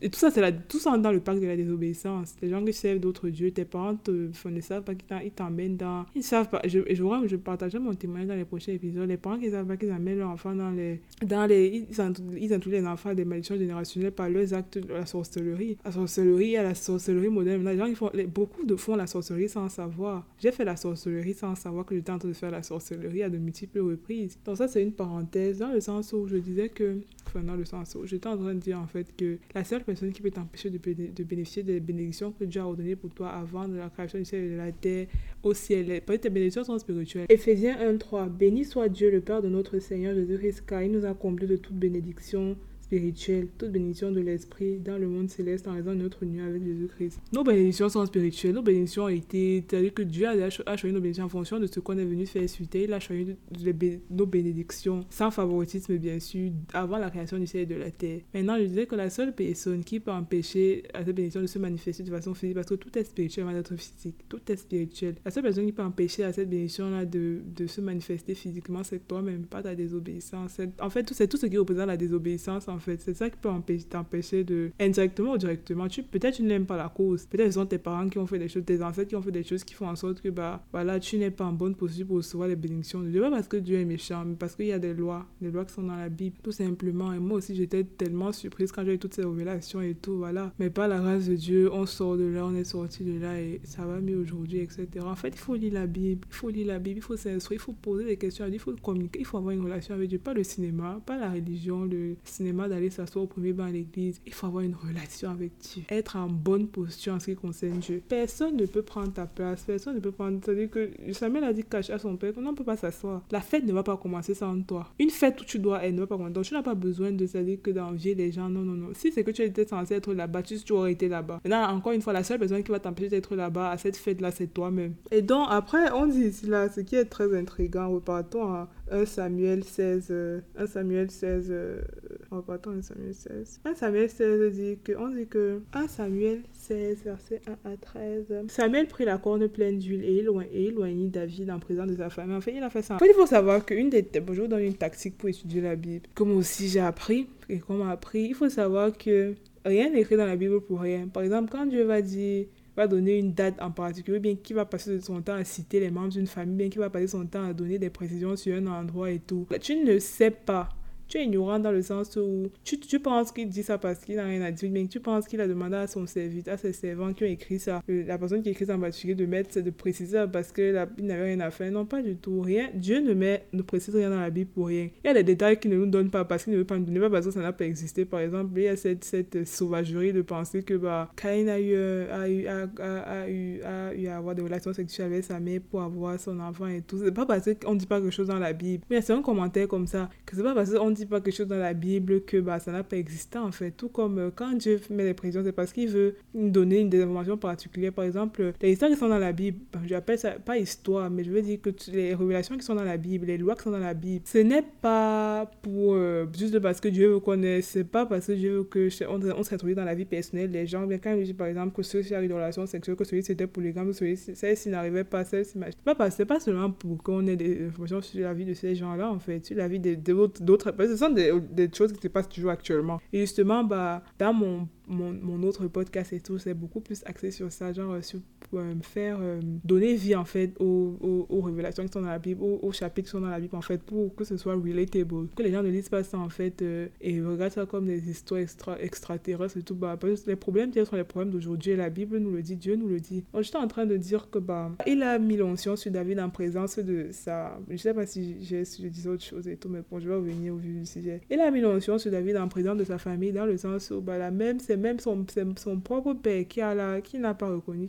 Les gens proches de toi ne voient pas l'étoile qui brille en toi. Dieu est le seul qui voit, c'est le plus important. Moi, j'ai appris à l'accepter. Mais c'était quand même très intriguant et très intéressant que Dieu, Dieu ait voulu que bon, on sache que c'était en présence de sa famille. Comme pour dire que les mêmes gens qui n'ont pas reconnu mon, mon, fils, mon roi, celui que j'ai ouin, voilà, je vais, je vais te bénir, je vais t'élever en leur présence. C'est ça qu'on va clore et tout. Et j'ai un deuxième podcast qui est, euh, qui sera, celui-ci c'est For Such a Time as This. Et l'autre podcast, euh, c'est From heaven to earth en anglais, from heaven to earth, du ciel à, la terre, tout un autre, un autre système, tout un autre univers, tout un autre mood. Je me sens tellement bien et voilà quoi. Je remercie Dieu de ne jamais abandonné, de m'avoir jamais abandonné dans le sens où euh, même ma désobéissance et tout, d'avoir, malgré tout ce que j'ai fait, d'avoir, d'être resté entêté, d'être resté là à me dire, oh reviens, reviens, genre accomplis, fais ce que tu as fait et tout. J'ai été créé pour une raison et tout. Merci. Je remercie Dieu de ne l'avoir jamais abandonné. J'aimerais faire une prière pour genre euh, dire une prière pour clore et tout et dire que bah demander à Dieu de d'ouvrir nos yeux d'ouvrir nos yeux d'ouvrir nos cœurs de nous permettre en fait d'arriver à la, à la pleine révélation de qui il est. De ne pas nous contenter d'une certaine d'une apparence de piété. D'arriver à la vraie relation de qui il est de, de laisser en fait des pratiques qui n'ont rien à voir avec lui d'ouvrir nos cœurs pour qu'on se rende compte que les pratiques n'ont rien à voir avec lui. Que cette pratique on doit avoir avec Lucifer et que en tant que chrétien nous ne sommes pas là. En tant qu'être humain même qui réveille c'est-à-dire que Dieu Dieu Dieu ne parle pas seulement aux chrétiens. Dieu peut toucher tout le monde. Qui, que Seigneur, que tu touches les cœurs. Tu fais en sorte qu'ils se rendent compte qu'ils ne sont pas des êtres pour que ce n'est pas un miracle cosmique, je ne sais pas quoi, Seigneur, que c'est toi qui les as créés dans le, ventre de leur mère. Tu les as créés dans le ventre de leur mère. Et je, n'aime pas partager les versets où Dieu le dit. Mais bon. Et que tu les as créés pour une raison particulière. Ils sont les seules personnes qui peuvent faire ce que tu leur demandes de faire de la façon dont tu leur demandes de le faire. Seigneur, je prie pour que tout le monde au son de ma voix puisse ouvrir les yeux, ouvrir son corps, ouvrir son esprit. Et je, je maudis tous les esprits de sataniques qui vont empêcher à ce message d'arriver correctement au récepteur, d'arriver correctement aux personnes qui sont destinées à écouter ce message, que ce soit aujourd'hui, demain, après-demain, dans 100 ans, etc. On ne sait pas, peut-être je serai même plus vivante. Mais Seigneur, j'ai fait ce que j'ai à faire. Maintenant, c'est à toi d'arroser, de, d'ouvrir les cœurs, Seigneur. Amen. Au nom de Jésus-Christ. Amen. Bisous, je vous aime, je vous aime et le salut est gratuit. C'est la chose la plus gratuite qui existe. Va arracher ton salut.